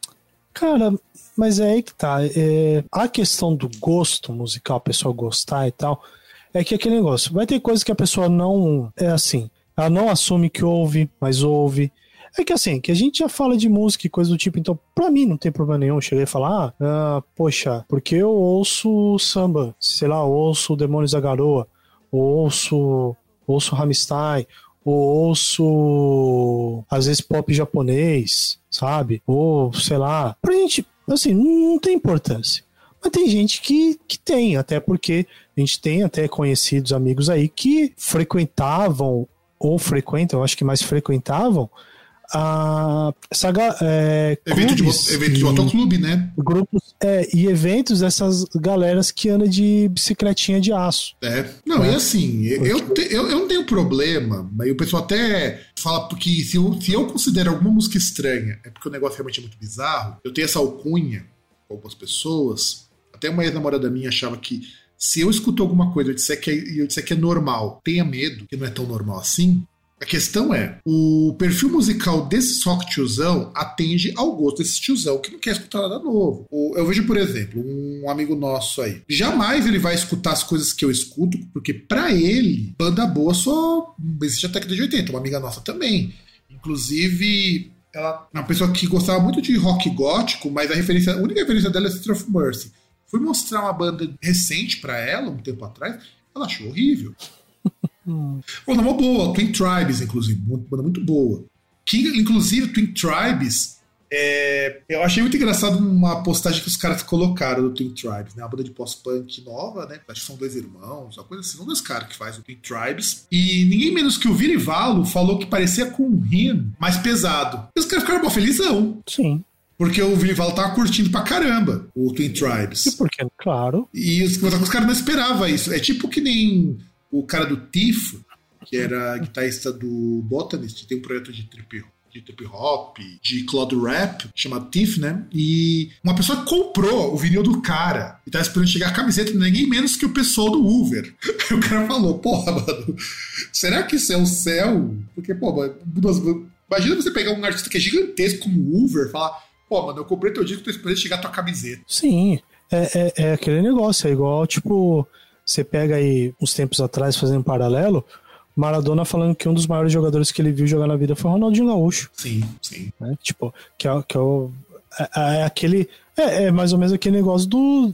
Da Lady Gaga com Metallica, que é aquele negócio de, de que você via lá naquela distância e tal, você ouvia e de repente o cara tá lá e, tipo, vocês estão na, vocês estão na mesma, vocês estão na festa, na mesma sala lá, tomando uma e conversando, trocando é, ideia. É, mas é, mas é. E o rock tiozão, ele não consegue ter essa permeabilidade de ouvir coisas novas, porque você não vê bandas de rock tiozão indicando bandas novas também. Com exceção do Metallica. Sim, porque não tem banda nova. Metallica ele indica algumas bandas novas, mas muito dificilmente você vai ver um. Aliás, banda nova, Iron Maiden, vai indicar a banda do filho do Bruce Dixon, of Apollo. Ou. Não, Rebel Sons, desculpa, Rebel Sons. Da... Rebel Sons. Ou, ou, a banda da filha do Steve Harris. Que, aliás, cara, você já ouviu essas duas bandas? Tanto o Rebel Sons quanto a do Steve Harris? Cara, que bandas ruins. Cara, não. Que bandas Porque eu não lembro se já ouvi. O Rebel Souls, inclusive, ia tocar em São Paulo um tempo atrás, antes da pandemia. É muito ruim, cara. É, é, sabe aqueles garage rock dos anos 70, só que ruim? É basicamente aquilo que o cara toca. É muito ruim, muito ruim, muito ruim. Seria tipo se a filha do Dave Mustaine resolvesse gravar algum disco, porque ela canta, sabe disso, né? Sim, sim, sei, sei. Ela canta, então você não vai ver banda de rock tiozão indicando. Agora, pega essas bandas que não são tiozão, cara, eles indicam muita gente, eles comentam perfis de outras bandas, que nem o Cadu Uver, o Cadu Vilivalo mesmo. O Vilivalo tinha de tudo pra ser um tiozão hoje, né? O acabou, o cara tá ali com a outra banda para Não, dele. mas a desilusão amorosa faz o cara não ser tiozão. É verdade. Coração partido. Coração partido não deixa o cara se tornar um tiozão. E o cara curtindo Twin Tribes, falei, eu, eu achei muito foda. É. Ele ouvindo Twin Tribes e falando, pô, tá, vocês são foda. Jamais um cara tiozão vai indicar banda assim. Porque ele não quer mudança. Aliás, ele já tem problema para se comunicar com o jovem, né? Convenhamos. Porque é, é aquele que, que, por exemplo, que se, se fizer uma, um comentário, assim, uma piada que seja de extremo mau gosto, e o jovem se incomodar e falar alguma coisa, ele. Liberdade de expressão. Ele já vai, né? Tipo. calma aí. Esse mundo tá ficando chato. Sojado. Sou chato. Sojado. Mangina. Sojado, que é o cara que é o referência que faz ao pessoal vega. Mas tudo bem. É. É, os clássicos deles, do clássico dos, essas bandas, não são tão clássicos assim quanto eles acham. Acho que isso é importante, porque essas bandas elas se comunicam com outras pessoas que passaram por aquilo. E assim, é curioso você imaginar porque, por exemplo, Michael Jackson é um cara que ainda faz sentido para muito jovem hoje, mesmo ele tendo morrido. Madonna, Madonna tem toda uma porrada de música pop que ainda faz sentido hoje. Você pega o Erótica, é um disco que ainda faz muito sentido hoje. E olha que ela quase nem mais toca nessas músicas tipo Material Girl e tudo mais. Não, e, e é importante esses dois artistas porque, assim, tem um ponto neles que é o seguinte: eles têm no, nos clássicos dele, eles têm coisas que mudaram a música. Não é simplesmente se falar tipo, ah, essa aqui é a Magnum Opus do cara. Tipo, são coisas que mudaram nem que fosse só o mercado ou mudar até a história da música. Não é simplesmente que é clássico porque é clássico. É tipo é o David Bowie. Deles, é o melhor deles. E, e, e na esteira do rock, o David Bowie. Mas David Bowie não é exatamente rock. Então não dá nem pra, é. nem pra citá-lo. Ele não é exatamente rock. O que torna ele maravilhoso. Já foi rock. Já foi. Ele Já foi, foi rock. Ele foi, voltou virou hard rock, virou eletrônico, virou um monte de coisa. Na verdade, um, um, um, um sei lá, um 32 avos dele foi rock. Foi rock, rock é. mesmo. E olha que ele trabalhou com, com aí, aí... E olha que ele trabalhou com o Steven Rogan, hein? Sim.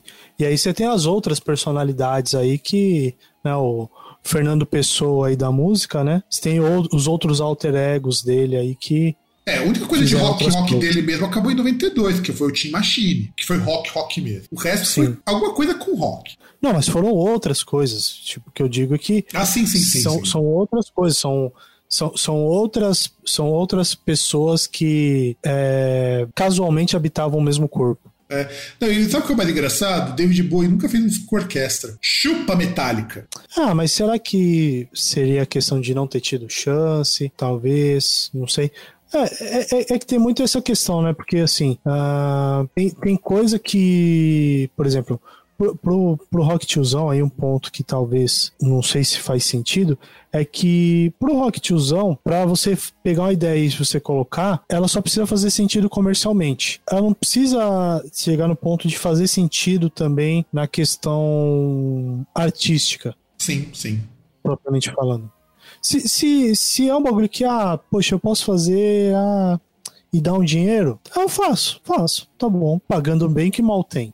E outra coisa é o público do rock tiozão. A demografia do Aí- rock tiozão é, é- é de lascar, cara. É de lascar. É, é totalmente voltada para homens brancos, é importante ressaltar isso, de classe média, cisgêneros e hétero. Parece até que eu descrevo isso aqui, parece até que eu tô falando igual o cara do quebra do tabu, mas não é.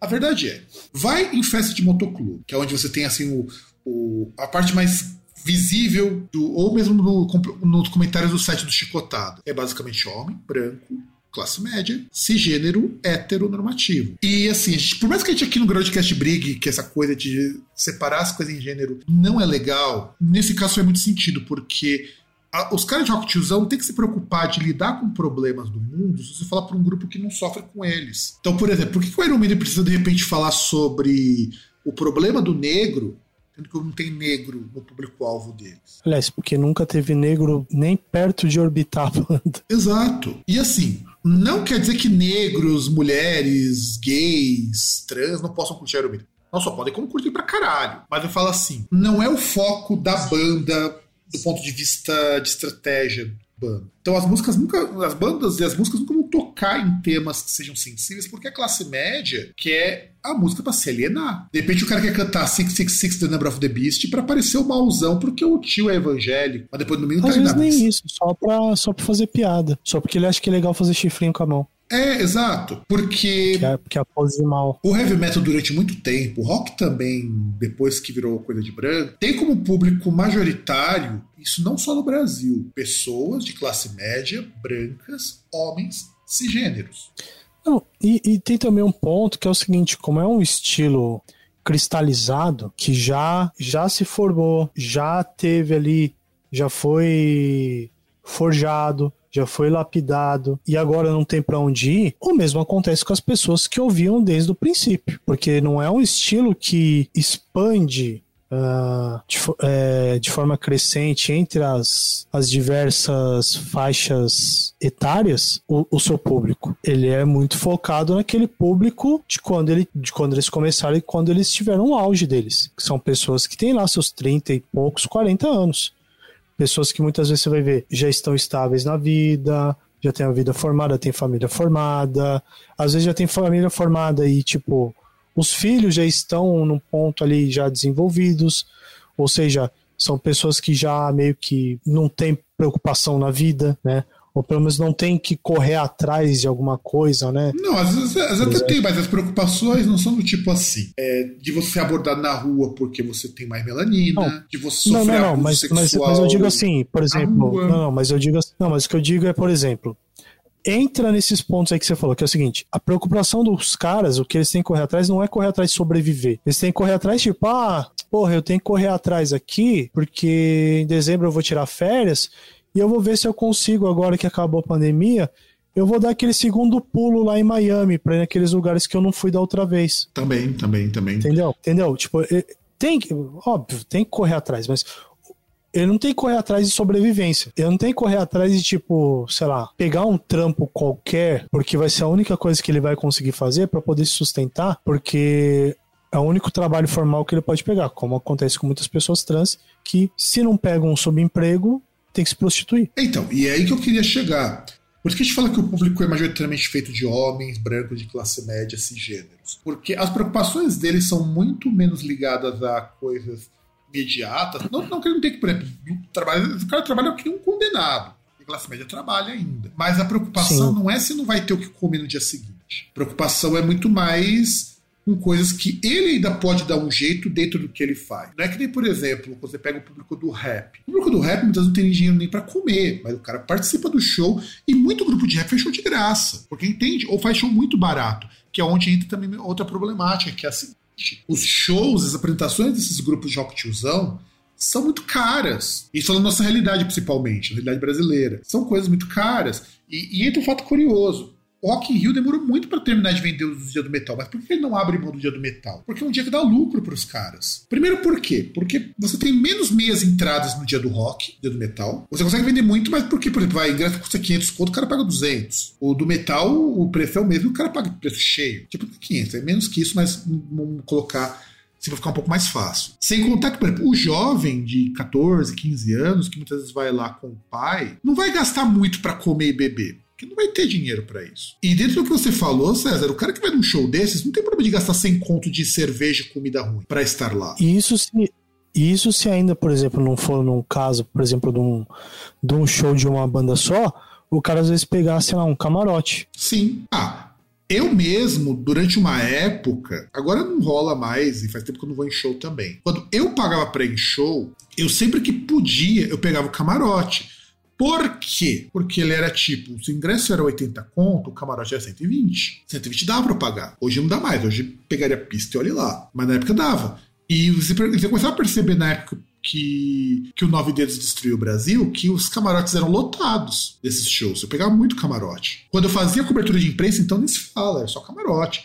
Nas últimas que eu fiz, que me deram pista. Fiquei meio puto, mas beleza. Mas por que eu prefiro o camarote? Cara, camarote você vai lá, você fica numa boa. E essa coisa do camarote e do não camarote, a diferença antigamente era pequena. Hoje não, a gente é grande. E você, tanto é que essa classe média ficou tão média que criaram a maldita da pista VIP. Que para você estar um pouquinho mais à frente, você pagava às vezes o dobro do preço. Eu lembro que não, quando inauguraram isso, num show do Megadeth, eu lembro, inclusive. O ingresso era tipo 120 reais e a pista VIP era 200. Que é foda, mas o fã de rock, no caso aí, ele paga esses preços muito caros. E alguém pode argumentar que depois, ah, mas show de pop, ingresso da Madonna, custa 500 conto. Mas, cara, muito dificilmente alguém paga 500 conto no ingresso de show desses. E outra, os caras não ganham dinheiro só no show. O show, por exemplo, de grupos mais jovens. Custa 40 conto no máximo. Eu vou pegar dos grupos brasileiros, por exemplo. Aquele que eu tava. E já ouviu lá no começo do programa passado, do João. Eu acho que o ingresso mais caro do cara era 100 reais. Agora, como que você vai convencer um cara jovem a pagar a meia, a meia que não é meia, 150 contos, você tem um show de um cara que você pode pagar 25, sabe? É difícil você ter com. E além disso, os shows de rock tiozão no Brasil começam tarde, e terminam tarde, que é uma reclamação que eu faço muito. Eu deixei de ir muito em show por causa disso, que nem o show do Malchado da Mar. Começava às 8 horas e acabava às 11, numa segunda-feira. Quem pode ir numa segunda-feira num show que acaba às 11 e tem que acordar cedo no dia seguinte? Coxinha. Tem que ser muito coxa, mano. É... é, é então, Fábio, mas você tem que entender que, na verdade, você não está se esforçando o suficiente.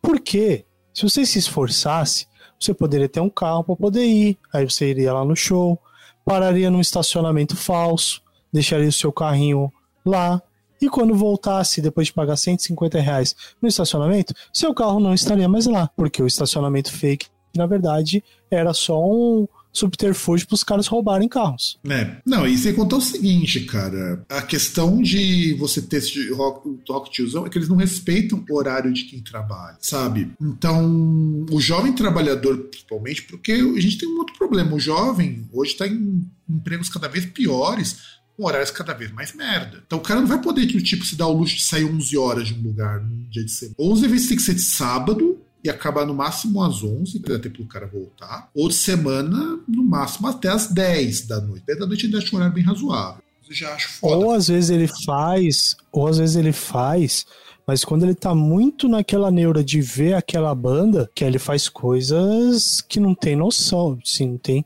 lógica nenhuma, como por exemplo, de sair do trabalho, vai pro show, por exemplo, no, show, por exemplo, que seja segunda-feira, e vai virado pro trabalho, não, não, não volta para casa. Exato. Eu, inclusive, eu conheço gente que já faz. Eu nunca fiz isso, mas já fiz, do tipo, sair do trabalho e ir pra show. Na época, cobrindo, fazendo cobertura de imprensa, já fiz isso. Não, Tipo, não, sair do trabalho e ir pra show, tudo bem, mas você sair do trabalho, ir pro show, sair do show e voltar pro trabalho é foda. É, o meu trabalho não daria pra fazer isso, mas há trabalhos que ainda dá pra um migué. O meu não rola. É, então, depende, né, cara? Assim, Ah, esse foi o motivo, César, pelo qual eu não fui ver o show do, do King Diamond. A Mari até perguntou se não queria dormir na casa dela, mas no dia seguinte, o show ia acabar tarde, o show acabou quase uma da manhã, inclusive, naquele dia. E eu ia ter que estar se- sete e meia na escola. Só que depois, só que eu não tinha me tocado que o, no dia seguinte era reunião, era um negócio que ia ter aluno.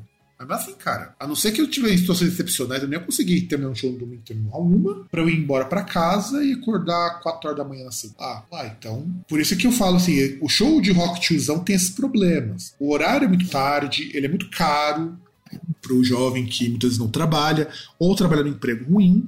E exceto pelos grandes shows que o jovem segura a grana, tipo o Lollapalooza, o cara paga o Lollapalooza. O Lollapalooza divide em 10 vezes. E olha que o Lollapalooza, o grupo majoritário ainda é de classe média, mas o cara... Mas você tem acesso a uma- diversidade maior de jovens, porque você tem um público que é muito mais colorido e diverso nesse sentido. E É. uma coisa que o Rock Tiozão também tem problema é, ele não está aprendendo nas mesmas mídias que o jovem consome. Bandas de rock tiozão tem uma dificuldade muito grande de entender como a internet funciona, principalmente. Algumas bandas, por exemplo, o Green Day, o Foo Fighters, tem conta e todo quanto é tipo de coisa. E eles usam. Metallica tá usando muito bem contas como o TikTok, eu acho uma coisa impressionante. Mas você vê que, no geral, eles não estão nos mesmos veículos. E mesmo na mídia mainstream, eles não chegam. Isso é uma banda ou outra, tipo Metallica, que chega eventualmente. é, eles só, só usam como se fosse um negócio informativo, né? É, Como se exato. fosse moral. A gente já falou também que os temas das músicas são muito genéricos. Isso é importante, porque. Não, e, e pior, e pi- pior, às vezes não. Até o que entra na questão do, do público, é, você chega num ponto que não é só uma questão de genérico e fazer. É uma questão de ser um negócio totalmente idiota, igual o Motley Crue. Sim, sim, sim. O Motley Crue tem muito disso. O próprio Iron Maiden, vamos, vamos ser bem mais, vamos colocar o dedo bem na feridona, o próprio Iron Maiden. O Metallica ainda se salva porque você tem alguns discos, principalmente o último Hardware Self-Destruction, que tocam em temas mais pessoais. E isso chama um pouco mais atenção. É, mas, mas, só, mas, mas aí é uma questão que, por exemplo, eles tocam em temas pessoais porque a banda já implodiu uma vez por causa disso, né? Não é nem por, por uma questão dos caras olharem, porra, é um tema que tem necessidade de se tocar. Mas tipo, porra, eu preciso falar disso aqui, senão eu vou explodir. É, mas é, meio- mas é meio isso que o pessoal espera no pop, no fundo. O cara jogar as angústias pra fora. O que faz muito sentido. Não, eu não vejo problema com isso. E o último ponto Não, também não vejo. de banda de rock tiozão é que aquele velho lema sexo, drogas e rock and roll faz muito pouco sentido para os jovens hoje. Pelo menos não menos da forma como ele é colocado. E a gente pode até entrar em alguns, alguns pontos. Primeiro que a ideia de sexo, drogas e rock and roll, a gente até já falou isso em um programa, é, é o lema mais mal entendido que tem. Porque não é o cara transar com todo mundo, se drogar até morrer e tocar enquanto dá. Não, não é isso. O sexo, drogas e rock and roll é a contravenção. Por que, que você faz o É sexo? o, o, o, o sexo, drogas e rock and roll é o carpe diem. É, exato. É você justamente contra uma sociedade ultramoralista, como era da década de 70, quando esse lema começou a pegar, porque tudo era do diabo, tudo era proibido, sexo só pro casar, só quando fosse casar, era uma coisa bem sociedade americana isso. Que era um período muito É. conservador. Tipo hoje, sabe? É que é, é que é retomar aquela questão, por exemplo, você pega do, da década de 60, do, do hip e tal, porque o, o, o- que que era o, o que que o hip incomodava? Porque era o, o anti-status quo. É, exato. Porque era o amor livre, era a não monogamia, era a poligamia, era. Sabe, o. Ah, porra, eu não vou ficar é, num trampo aí engravatado, acordando 8 horas da manhã, indo dormir 8 horas da noite, acordar de novo, fazer a mesma coisa, sendo que eu posso ficar aqui no meio do mato. Fumando um, trepando e comendo os, os frutas da- do, do pé, todo mundo descalço, pelado, sabe? Pelade, no caso, né, César? Só pra gente. Não, não, não, não. Pel- Pelados, retomar o. Só pra contextualizar na Não, época. não, sim, sim, sim. E a ideia do sexo, drogas e rock and roll, esse lema não faz sentido pro jovem por quê? Cara, sexo, nunca se falou tanto de sexo em música pop quanto se fala hoje. É impressionante isso.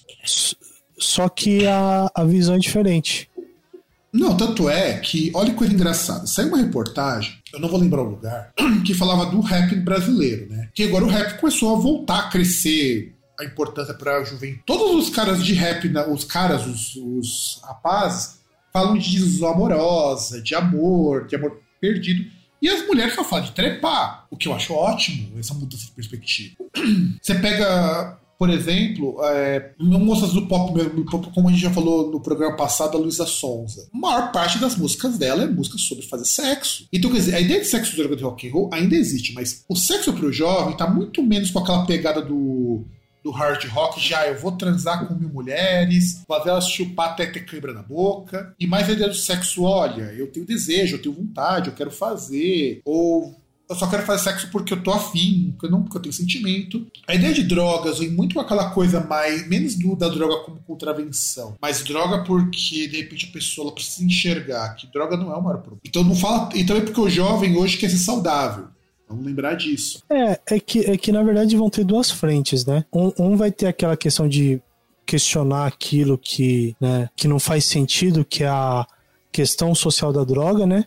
E mais uma vez eu quero dar os parabéns à droga, porque por sei lá quantos anos seguidos vence brilhantemente a guerra das drogas, né? Porque a polícia nunca vence e nunca vai vencer, né? É o, é o Don Quixote tentando abater os moinhos de vento. Mas assim, é, é, a questão, principalmente aí se pega rap, algumas coisas assim, tipo, dessa questão da, da hipocrisia do de você ter proibição de drogas, de algumas drogas, mas não de todas. Em algumas viram até parte de estilo de vida da, da sociedade moderna. E, e muito do jovem você pega a questão de não droga, droga, uh, tipo, qualquer substância que altere os sentidos, mas pela questão de experiência, né? Meio é, que retoma um pouco aquela questão do, do então, hip. Então, isso tem muito no funk, inclusive. O funk tem muito essas coisas de você se drogar, se beber, para tentar buscar alguma coisa. Sim, mas você.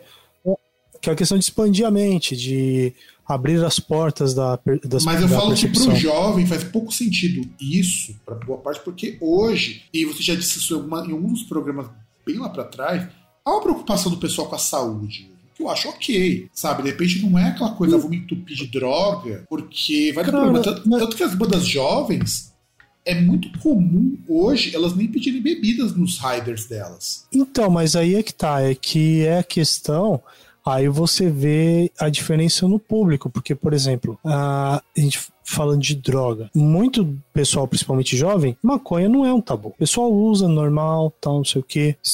E, tipo, sendo que, por exemplo, você pegar pro o público do rock tiozão, não, porra, isso é um absurdo, maconha. Mas, horrível, não pode. mas, mas escuta Snowblind e Sweet Leaf uma boa, né? Não, não, não.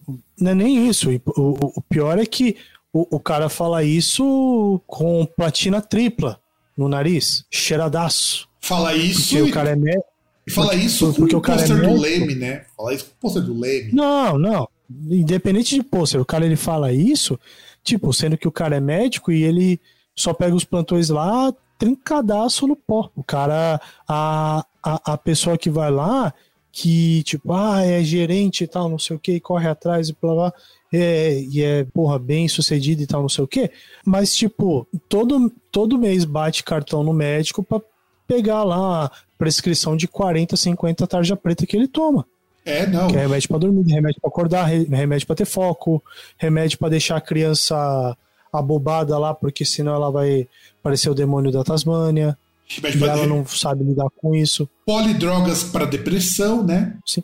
Não, é, não, é polidrogas para funcionar, porque, tipo, é remédio para acordar, remédio para dormir, remédio para ficar focado, remédio para tirar o estresse e perder um pouco do foco. É para tudo. É, é, é, é, droga, só que é droga legal. exato. E o pessoal mais jovem essa ideia do, do, drogas, ela tá assim, do jeito que a gente via no rock and roll é diferente, tanto que o máximo que você vai ver, isso é nos estilos que são muito tiozão, mas que são vendidos como capa de jovem, é tipo sertanejo universitário, que ele vai falar de ah, tem que beber, não sei o que e tal, que a única droga que eles sabem usar também é álcool. E a única coisa também que tem a ver que o jovem ainda vai ter menos resistência é a questão do álcool, mas é diferente a ideia. O álcool é visto como parte do, do ambiente da festa e menos como aquela coisa anárquica de ah, eu vou encher o cara pra poder ser melhor. Do tipo, ah, você tá numa balada, tanto que jovem tá tomando álcool cada vez mais cedo. E é estranho que o rock and roll, que sempre falou de álcool, não tá pegando esse jovem. E o rock and roll porque é a atitude. As bandas de rock tiozão falta atitude que os jovens vão encontrar em outros estilos, sabe? Então, a gente tem esses, esses, essas coisas do rock tiozão que são assim, por que, que ele não. Por que, que ele broxou? E aí a gente tem que pensar, beleza. Mas o Rock Tiozão é tão ruim assim? A gente pode levantar de dois pontos aqui o Rock Tiozão. Ele é ruim e não é. Vamos começar dizendo por que, que ele é ruim. A primeira coisa dele é porque o Rock Tiozão não promove diversidade. Isso é ruim do Rock Tiozão. E a gente falou isso ao longo do programa. Diversidade de música, de tema e de público também. Que mulher vai De ser ideologia. Ideologia, porque é sempre a mesma, é sempre a ideologia mais reacionária possível. Que mulher vai se Sim, sentir parte do rock tiozão, sendo que ela nem é valorizada nesses. Aliás, tem, tem mulher que vai sentir. Aquela tem a cabeça conservadora. Ah, mas mesmo ela não é. Mas, claro, que eu não tô falando que é só homem que vai escutar o rock tiozão. Não, não, daí- mas, mas é aí que tá. É, é- é que é a mulher que reproduz o, o padrão e o discurso. Só, só, só calhou de, curiosamente, nascer com XX. É, não, e veja só.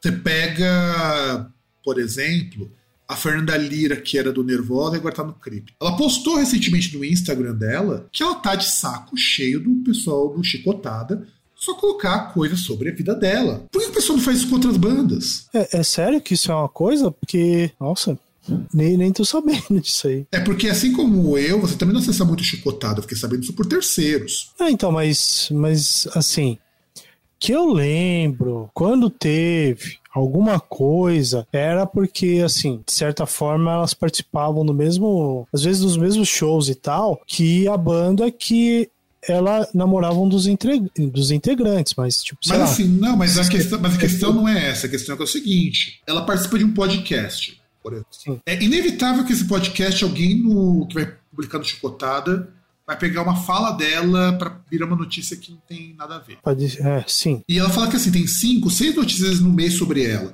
E toda notícia tem sempre um bando de babaca que vai falar merda sobre ela. Ah, pensei que falava da vida pessoal. Tipo, olha, você viu a Fernanda Lira? É, tá gorda, hein? Ó, Fernanda Lira separou do cara lá, tá com outro. Sabe? Eu pensei que era tipo aquele negócio tipo tia de curtiço. Véia de curtiço. ó, eu peguei aqui no Google só pra você ver as chamadas dos, das notícias no Chicotado. Fernanda Lira disse que sofreu preconceito e perdeu muitos amigos por ter parado de beber. Isso é notícia, cara. É. É, vamos lá. É, Fernanda Lira fala sobre comparações entre cripto e nervosa. É como batata e chocolate. Ah, cara. se, você, eu tivesse matéria desse tipo, eu ia ficar muito ofendido. Vamos lá. É que, convenhamos, o Chicotado ele vive de clickbait. Ó, Não Pegue- só o Chicotada. Não Ó, só o Chicotada. ó, eu peguei. É, mu- muito, muito da imprensa internética brasileira vive de clickbait. Aliás, não só brasileira, no mundo inteiro. Quer ver? Eu vou digitar. Tô, entrei agora num site que eu não entro faz tempo, Chicotada, só pra procurar as notícias sobre ela. Ó, vamos lá. Ó, Fernanda Lira agradece namorado. Vamos lá, aqui a notícia. Vamos lá. Por ajuda em turbulenta transição de carreira. É, Fernanda Lira revela quais gêneros musicais cantaria se tivesse projeto paralelo. E, e faz 14 horas de publicar essa notícia, tá? Só te avisar. 14 horas de hoje. Fernanda Lira, Caramba, não. Hoje na cripta ela conta porque não foi fácil ser nervosa. Fernanda Lira. Quando ela foi do Detonator, foi do Detonator e as músicas do metal por um dia. Nossa, eu- isso aí, até pra mim, isso é velho. Pera lá, não, eu tô, eu, tô- você vê a quantidade de notícias que o pessoal coloca que, e sempre rola uns preconceitos em bosta. Ó, Tária, Tária Turunen. Fernanda Lira arrebentou as cordas vocais para cantar que nem ela. Fernanda Lira faz post antifascista após podcaster defender partido nazista. Já imagino os comentários. Então, cara, aí eu te pergunto, ó, ó, que homem vai ter a mesma quantidade de, de matéria bosta sobre a própria vida do que ela? Ela- sabe? E isso, isso daí eu entendo de por que, que o rock tiozão ele é meio bosta. O que entra também na questão seguinte: a base de fã do, do rock tiozão é extremamente conservadora. Extremamente, extremamente conservadora. São homens e algumas poucas mulheres extremamente conservadores que e que são contraditórios, porque, por exemplo, os caras curtem The Who, que é uma banda de rock tiozão, mas, porra, o Keith Moon era o cara que só faltava injetar cocaína pelo cu, porra, mano. E os caras eram outros drogadaços, os caras eram drogadaço The Who até um bom tempo atrás, sabe? Só pararam porque eles paravam, eles morriam. O cara curtem Rolling Stones. E você tem o Keith Richards, que até pouco tempo atrás tomavam um hi-fi de manhã. Então, que, que raio de, de, conservador é esse? E o Mick Jagger que, que já catou rapazes. Aí é o cara que curte é, Black Sabbath e Ozzy Osbourne, mas o Ozzy Osbourne era praticamente um aspirador de pó humano. Então... Ah, e fazia coisa tipo aparecer pintado de rosa dos pés da cabeça no meio do show. É, era bem isso. O que, chapadaço. Que, chapadaço, chapadaço. É, é os caras que curte essas coisas e, pô, os caras curte isso e tem o Leme como exemplo de cara. O Leme era um cara que, até o fim da vida, ele bebia praticamente todo dia. Não, não, não tem o Leme como exemplo de cara. Tem, tem o Leme como imagem. Ah, sim, mas. Imagem. Imagem, não é, não é exemplo, não é exemplo na atitude, é na imagem. É, porque o como Leme eles acham que como, como, eles acham que era o, o The Killmisters.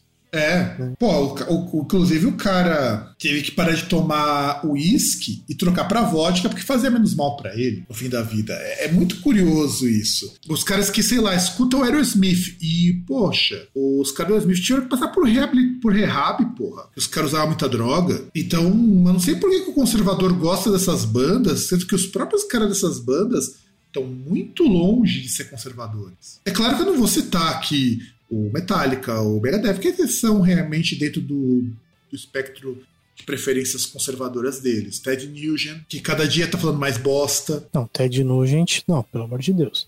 Ted Nugent, desde, sei lá, deve ter um, pelo menos uns 20, 30 anos, que sempre era aquele negócio. Ah, mas o Ted Nugent, alguma coisa retardada. Ah, mas a música dele, tipo, Ted Nugent eram duas personas e que não se conversavam. Que uma era o músico, assim, não se conversavam assim. Socialmente aceito que a obra é separada da pessoa, do CPF, porque o CPF é um lixo de pessoa também. Ah, é só você pensar, Crash Crash é Cat Scratch Fever. Eu acho um trocadilho maravilhoso essa música. Cat Scratch Fever, cara, é o classicão de qualquer festa de classic rock. É de um cara. Sim. E, por, e assim, também, uma coisa que você falou aqui: Rock Tiozão ingessa as bandas. Saiu até uma matéria com a Alissa do Arcane. Tudo bem que ela falou umas bosta lá também. Mas uma coisa de interessante. Cola branca. É, mas a única. Mas tem uma coisa que ela fala que é o seguinte: é preciso renovar essas bandas porque as bandas clássicas não vão tocar para sempre. Por exemplo, o The Who vai aposentar. Mas, na verdade, Mas acho como que. Assim vai como assim vai aposentar? Pois é. Vai aposentar já?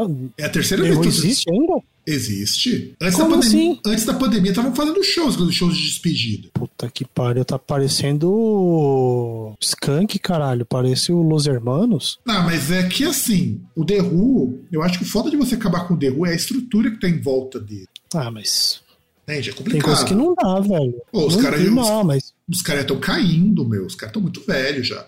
O sim. Scorpions vai parar. Acho que agora essa é a última turnê deles. Também Ah, os você Scorpions- pega o. Que saiu até a notícia recentemente, o.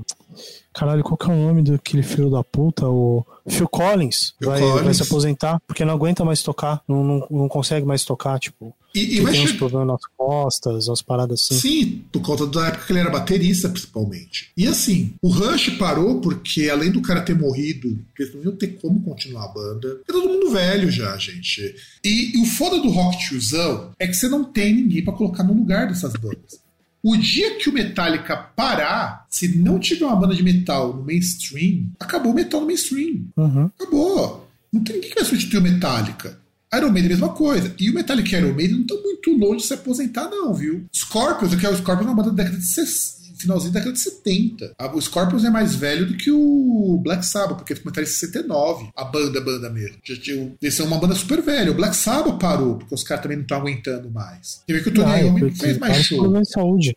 Sim. Vários problemas de saúde. O Tony Iommi que tá, tava aí tratando câncer. O Bill Ward teve que parar. Por causa de problema cardíaco. chamaram, sim, tanto que chamaram o Vini Apse pra tocar. É, e ele, No ele lugar. até mudou a dieta, virou vegetariano para poder viver mais uns anos. Então, quer dizer, a idade chega. E muitos desses caras, na década de 70, década de 80, abusaram muito de drogas, tinham um comportamento não saudável. Isso vai cobrar o preço lá na frente. Então, ele tem que parar uma hora. O The Who vai parar, os Scorpions. Tanto que o Scorpions é a segunda tentativa deles tentarem parar também. Mas uma hora não vai dar. É- é- a gente até brinca, por exemplo, que a Kiss está fazendo a turnê de despedida desde sempre. Mas uma hora também o Kiss vai acabar. Porque eles não vão aguentar É. mais. É, vai ter uma hora que o Gene Simons vai ficar cansado de ficar usando maquiagem toda hora e usando o saltão lá. Saltão, armadura, aquilo ali cansa. Sim. Então, essas bandas, uma hora, elas vão acabar. E quando acabar, acabou o Rock Tiozão. O Rock Tiozão vai ver só de coisa que muda. Você vai ter só no streaming. É, você vai ter no streaming, ou no caso o tiozão vai comprar em vinil, porque o tiozão não curte muito streaming. Não, curte, curte também. Lógico que curte. Você acha que não? O maior, maior prazer do tiozão, ele sai de manhã ali, ele vai no Instagram e bora pra luta. Aí ele Verdade. pega e tira, e tira, faz os stories com Spotify tocando no carro dele, tocando Sim. alguma coisa aí, tipo um, um ACDC, um Iron Maiden, às 7 horas da manhã. E outro problema do rock tiozão, além de não renovar as bandas, bandas novas que forem surgir precisam soar iguais às antigas. É onde nós entramos no problema chamado Greta Van Fleet. Ah, não. Greta Van Fleet é palhaçada. É sacanagem. Isso aí é. Isso, isso, isso aí é o. É, é aquele negócio, é me diga que você está me roubando sem me dizer que você está me roubando. Isso é o Greta Van Fleet. Esse deveria ser o slogan da banda. Não, e o Greta Van Fleet é assim, eles soam igual o Led Zeppelin, soam igual o The Who, porque se eles não soassem assim, eles não venderiam. É, porque é o jeito mais fácil. É o jeito mais fácil, claro, isso sem sombra de dúvida. Porque, porque, porque, convenhamos, entre outras coisas, são duas bandas que não existem mais. Tipo, É. não fazem nada novo. Ou seja, tem um, um, um vácuo aí dessas duas bandas. E que tem as bandas que tem atualmente, que to- até mesmo as que eram na época, não tinha nenhuma que preenchia esse vazio que elas deixaram. Entre várias aspas, prematuramente. É, e eu não sou contra a banda de revival. Esses tempos eu descobri uma banda de mina lá na Inglaterra chamada Los Bichos, que é uma banda de cumbia psicodélica. E cumbia psicodélica não é um gênero novo. Pô, psicodélica existe na Colômbia, principalmente, há muito tempo. Mas é uma banda que você percebe que tem coisa nova ali. Eu pego o Witchcraft, que é uma banda que soa igual o Black Sabbath dos anos 70. Soa igual o Black Sabbath dos anos 70, mas você sabe que não é o Black Sabbath dos anos 70, não é o meu tipo de música, até porque tem uma mina cantando. Então, dá pra fazer coisas revival sem soar igual as antigas, igual o Greta Van Fleet. Uma coisa é você pegar o estilo da época. Você pode até emular o estilo de uma banda, não é errado isso. O Church of Misery, a banda lá do Japão, emula o estilo do volume 3 do Black Sabbath. Mas você percebe que não é o Black Sabbath. Volume 4. É, o volume 4, desculpa. Porque o volume 3 é o disco dos caras. Os caras tem um disco chamado volume 4. Volume 3 eu esqueci. Porque os discos do Church of Misery são paródias de discos de grande banda de metal. Tem o volume 4, volume 3, o Master of Brutality e por aí vai. É uma banda que soa Podia muito. ter o Master of Brutality. Ah, Eu já ia falar, mas na verdade era nome de música, né? Nome de. Não é nome de disco. Vou falar o, o Bitter Stone pra falar do Sweet Leaf. Então, o of Misery é uma banda que ela meio que é uma paródia com os nomes do Black Sabbath, mas é a música é completamente original. Lembra muito Black Sabbath. Ó, eu acho muito legal. Volume 1, um disco do of Misery, Matter of Brutality, Houses of the Unholy, The Second Coming, The Kingdoms Come. Então, eu, eu acho que os nomes já dizem são muito. Porque assim, é uma homenagem a essas bandas, todas essas bandas de rock tiozão, pra falar, para músicas falarem de serial killers. Isso é original pra caralho, mano. Não é o Greta Van Fleet que você pega a música se você chamasse Led Zeppelin, você ganhava era Led Zeppelin. Você nem, nem imaginava que era outra banda. É, que até mesmo música sobre serial killers, as bandas que tinham, tinham uma, né? Finlise teve uma, o Black Sabbath teve uma também. Aí o cara fazer só sobre isso é realmente novidade. Não, e é um som assim. É... Os, parece que os caras fumaram um alqueire de, de maconha pra fazer aquilo ali. Porque é tudo música com aqueles, aqueles fãs jogados lá em cima. É legal. O Church of Misery é uma banda que eu gosto pra caramba. E são os japoneses que eram muito fãs de Black Sabbath, muito fãs dessa. E o volume 4 do Black Sabbath ainda tem uma coisa interessante. É essa coisa de heavy metal com psicodelia. Isso já é uma coisa que os fãzão, tiozão, não curte muito. É, não é quadrado, tudo mais. Outra coisa que acontece do rock tiozão. A linguagem do rock tiozão parou no tempo. Eles falam sempre para as mesmas pessoas. Tipo, eu e você, César, até a gente até poderia se identificar com alguma coisa do rock tiozão. A gente é o público deles. Mas a pessoa que é mais jovem, a pessoa que eventualmente não tem a sexualidade dada como padrão, a pessoa que é mais escura que a gente, não entraria nisso aí. A gente que estudou também mais, não que escolaridade queira dizer alguma coisa, mas estudo te dá acesso a compreender outras coisas. E vamos falar de temas que não vão chegar nas pessoas completamente. Não que eu ache isso ruim como um todo. Você não precisa fazer música sempre voltando para a mesma Você vira uma banda muito monotemática. Mas caralho, mano, o Racionais consegue enfiar coisas extremamente eruditas, coisa simples. Chico Buarque, que é, que é o cara mais elite que Chico Buarque, é música que o pessoal mais jovem escuta e acha ok, sabe? Até porque ele tem parceria muito com rapper e coisas do tipo. Então, até um, elite, um cara da elite como o Chico Buarque, elite tanto intelectual quanto elite financeira, consegue conversar mais com jovens do que as bandas de rock tiozão. É irônico que a MPB, tanto ela consegue conversar com jovens, que você tem a nova MPB, que surge no rato desse pessoal. Então, há algum problema aí no rock tiozão. E o o rock tiozão, as bandas têm mais nome do que música. E nisso elas se alinham muito com o grupo pop. É, é, é, como a gente citou aqui, Iron Maiden lança um disco, vai vender, vai ter notícia em tudo quanto é tipo de veículo de comunicação. Isso que seja um lixo. O Metallica, a mesma coisa. Lançar um disco agora, Metallica vai ser comentado durante meses. Eles vão aparecer no Fantástico. Sim, como não, principalmente se estiver fazendo show no Brasil, com certeza. E a última coisa de por que, que o Rock Tiozão é ruim é porque os lançamentos do Rock Tiozão, eles são irrelevantes musicalmente falando. Pega o Ozzy, por exemplo, quando lançou o último disco, tem até participação com o Elton John. Tem com o Post Malone também, né? Post Malone. É um disco que teve repercussão baixíssima. Sim, eu mesmo não vi. Então, muita gente é, nem em listas de melhores do ano esse disco costuma aparecer. E olha que assim, a ideia com o Post Malone é legal. A música não é tanto assim. Mas o Ozzy já tá tentando uma coisa que os outros artistas não estão conseguindo, que é dar uma renovada no som. Uhum. Música é mais ou menos, mas eu acho que é esse o caminho. Agora, as bandas de rock tiozão também têm coisas boas. Elas não são tão ruins assim pelo seguinte: é, o César citou isso várias vezes ao longo do programa que eu reforço. Bandas tios, de rock tiozão são base para tudo quando a gente pode imaginar, de, inclusive música pop. Exemplo da Lady Gaga. Lady Gaga era fãzaça do Queen. Daí, tanto que, tanto que até os, o nome artístico dela vem do Queen. E quando os caras estão sem criatividade, inevitavelmente essas bandas vão pro rock. Porque ele é referência. A Miley Cyrus, Miley por exemplo, Cyrus. ela no show atual dela tá fazendo cover de bandas que ela gosta de rock. Porque ela quer levar esse rock para uma outra faixa de público. Você pega a Britney Spears pouco antes do mas até um relativo tempo antes dela, do colapso, de tudo aquilo lá que ela teve, fez um cover de I Love Rock and Roll. Sim. Quando ela já estava ficando em baixa. Exato. E ela tinha feito uma versão de Satisfaction também. Não lembro se foi num BMA. Deve ter sido ao vivo mas ela tem uma versão de Satisfaction. E é inevitável, artistas de pop vão pro rock em algum momento. E sempre vão pra grandes clássicos do rock. O, o, próprio, Miley, o próprio disco que, teve no Indica, lá do Metallica, era só artista de pop fazendo músicas do Metallica. Então o pop vai para esse lado, mais cedo ou mais tarde, quando falta inspiração ou quando tá embaixo. Além disso, esses discos de rock tiozão, na maioria das vezes, são produções muito bem feitas para suas épocas. Muitos exemplos de, de, boa produção musical vêm desses discos. Então o rock tiozão ele consegue trazer para o público um pouco desse do que é fazer bem um disco. Inclusive, é isso que vale aquela crítica lá para Billie Eilish, quando ela tinha dito que não conhecia Van Halen. Faz parte da cultura americana, inclusive, o Van Halen, por incrível que pareça. Então, mas, mas esse aspecto já tá caindo um pouco por terra, né? Por exemplo, você pegar no Brasil.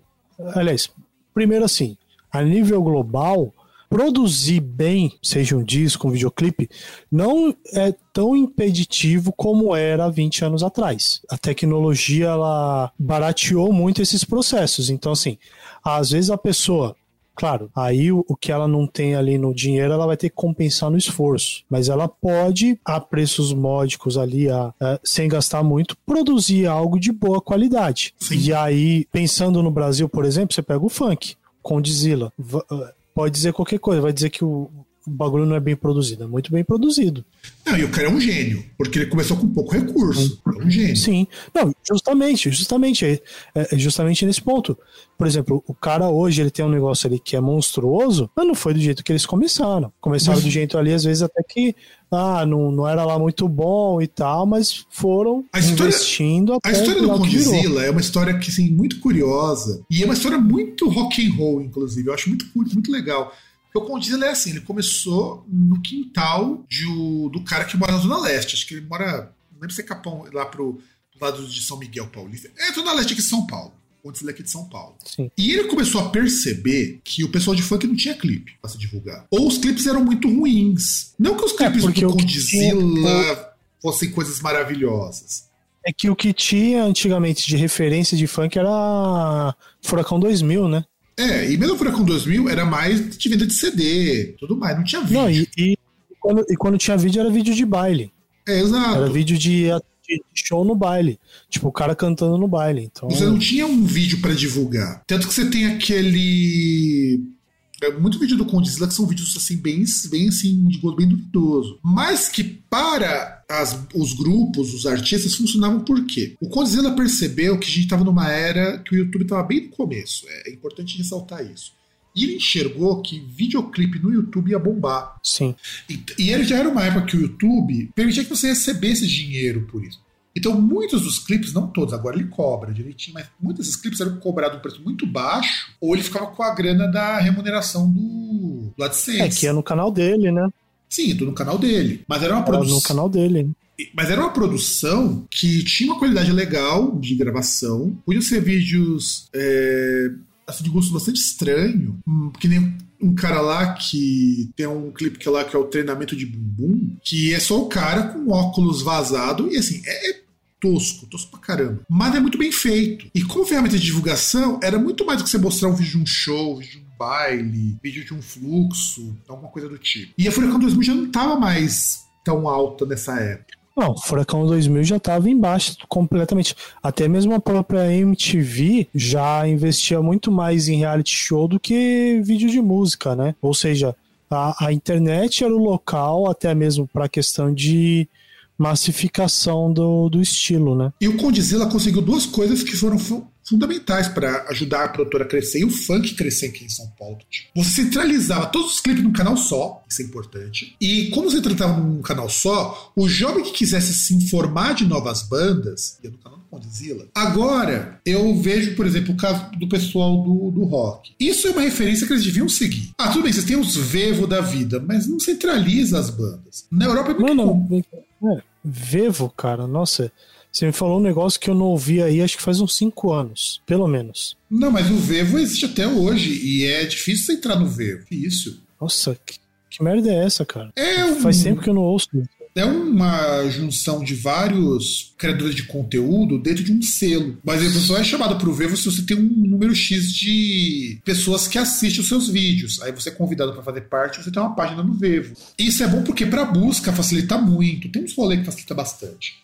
E você não, não sai de lá depois que você entra, te tira. Você tem muita banda pequena que tem Vevo até hoje. Mas e na Europa é muito comum as gravadoras e os selos centralizarem toda a produção de clipe das suas bandas. É muito comum. E também as músicas, tal. é um esquema igualzinho com o Zilla faz. Igualzinho. Só que no Brasil só ele faz isso. Só ele. Você não tem outra. E o pessoal do rock perdeu um pouco isso. E isso é uma referência ao contrário, uma referência que o rock devia seguir, não segue, pelo rock tiozão. E outra coisa que o rock tiozão serve é que dentro do que é chamado de rock, do metal, eles são referência. Não é à toa que você vê muitos covers surgirem bandas novas. Afinal de contas, que banda nova de metal nunca fez um cover de Iron Maiden, de Metallica, de Jetrotal, de Megadeth? Eu pego que por exemplo, o pessoal do Cara de Porco, lá do Rio de Janeiro. Os caras fazem uma música com a base do The Trooper e vão chamar de Quero Tocar Iron Maiden. Que, aliás, é uma baita música. Não tem nos streamings, eu fiquei muito chateado. Eu ia colocar nesse programa, mas acho que talvez eu coloque pra fechar. A Quero Tocar Iron Maiden. É, é o mesmo ritmo de The Trooper, mas joga uma outra letra. Tipo o que Raimundos fazia. Raimundos fazia muito isso. Raimundos pegava muita música de banda que eles gostavam e fazia versões delas. Sim, Pequena Raimunda. Que é só proveito instrumental, porque a letra é muito diferente. É, sim. É, tipo, é, ela é um pouco, assim, temática é quase parecida, mas é, tem suas peculiaridades, né? Pra, pra, dizer o mínimo. Então, quando você pensa em rock, você vai montar uma banda nova de rock, essas bandas são a sua referência para você começar no estilo. Mesmo que depois você vai tocar heavy metal, death metal, por exemplo, elas são uma banda referência. É, é algo que é curioso. Eu, tava, eu, eu vi um post uma vez de uma moça, tava indo lá no festival na Inglaterra, e ela falou uma coisa que é verdade. O Ghost que é uma banda que a gente acha bem ruinzinha, agora eu gosto muito do primeiro disco, é uma banda que está sendo para muito jovem conhecer metal. Isso eu acho positivo. E, eu, eu, quando ela falou isso daí, Falei, porra, mano, é verdade, eu posso, eu posso achar uma bosta. Mas para o jovem que só tá ouvindo música pop, o Ghost é uma excelente referência. Porque tudo aquilo que nós já. Mas pra gente, por que Ghost é meio ruim? Porque pra gente, aquilo tudo é um repeteco de coisas que nós já conhecemos. Mas, mas, o Ghost é mais honesto nesse sentido do que o Greta Van Fleet, porque ele não parece com. Não emula o estilo de uma banda. As músicas podem parecer de determinadas bandas, mas é mais pelo estilo da música do que pela música em si. É, que na verdade o, o, o problema até que, pelo menos a gente falou do Ghost, é que a imagem vem de uma coisa e a música é outra, né? A, a, a música é muito mais suave do que a imagem que os caras vendem, né? Eu não teria problema com isso, de verdade, porque eu acho ok essa quebra de paradigma. É porque eu acho que as músicas é. são meio ruins mesmo, na verdade. Ah, então, que, por exemplo, pode chegar um momento que um, sei lá, o, o Ghost ele consiga acertar o estilo dele e faça um puta no disco. É, o primeiro é assim. O primeiro é um puta de um disco, o Infestação, mano. É um não, puta não, disco. puta no disco eu digo, eu digo assim, tipo um, um Master of Puppets, entendeu? Ele faz um negócio que consegue superar o primeiro que, tipo assim, por exemplo, os caras entendem o estilo deles, o que eles podem fazer, o que eles podem melhorar no estilo deles, assim, para encaixar perfeitamente, entendeu? É. É, uma, daquela, uma das coisas que já meio começou com isso daí que você até curtiu foi o cover de Metallica deles. Eu não curti muito. Não, não, não é que eu curti, eu achei que encaixa no estilo deles. Então, mas é isso que eu tô falando. Porque eles já estão começando Sim. a mostrar uma mudança. O que é muito positivo. Talvez o Ghost consiga lançar um disco bom nesse estilo mais alegre. Eu não acho, não tem problema de serem muito alegres por uma banda super sombria. Eu acho que é até legal justamente por conta disso, pra tirar aquela coisa de true e tudo mais. É que eu realmente não gosto das músicas dele, mas para um cara que nunca escutou metal, para um jovem de 12 anos, de 13 anos, é uma excelente referência. Sim. Porque ele vai chegar no Iron Butterfly, ele vai chegar no King Diamond, ele vai chegar no Black Sabbath, ele vai chegar num Quiz Reich com as músicas do Ghost, porque é mais mesmo que isso o Ghost hoje. Uhum. E também as bandas de rock tiozão podem se comunicar com jovens. E a gente vai falar o tempo todo no programa, mas aí, eu pego, por exemplo, eu que dou aula, sempre tem um jovem com camiseta do Iron Maiden. Sempre. Por quê? Porque sempre você vai ter algum jovem que está querendo alguma coisa que a música pop não é capaz de dar para ele. E, e, é aí que a gente vê os limites da música pop. A música pop, ela é uma música muito de momento. Eu acho importante que a música pop hoje está trabalhando com essa coisa de direitos e tudo mais. Mas às vezes não é isso que o jovem quer, porque mesmo a música pop lida de forma muito superficial com essas questões.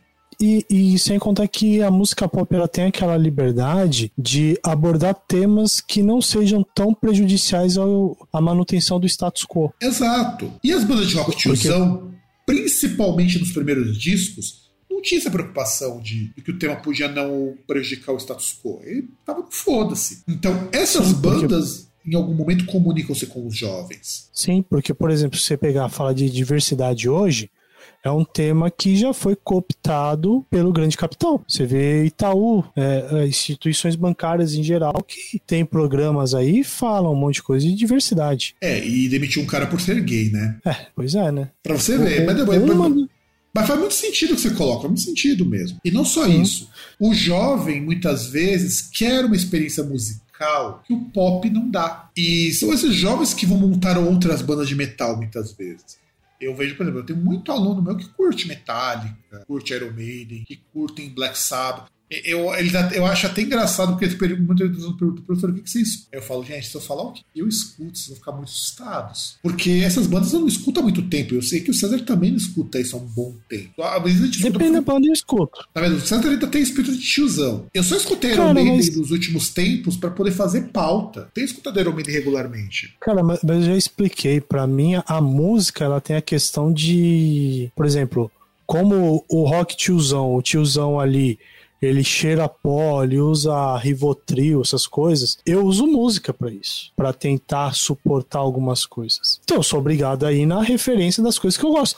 Da mesma forma que muitas vezes lá, sei lá, tô tendo um dia merda ou, o dia tá muito bom, eu tô ouvindo War of Steel. Então, mas War of Steel, eu acho que, é eu acho que aí já entra no contraponto que o rock tiozão permite que surjam paródias muito boas. E a paródia é justamente o contraponto que eu acho ideal. Massacration também foi nisso.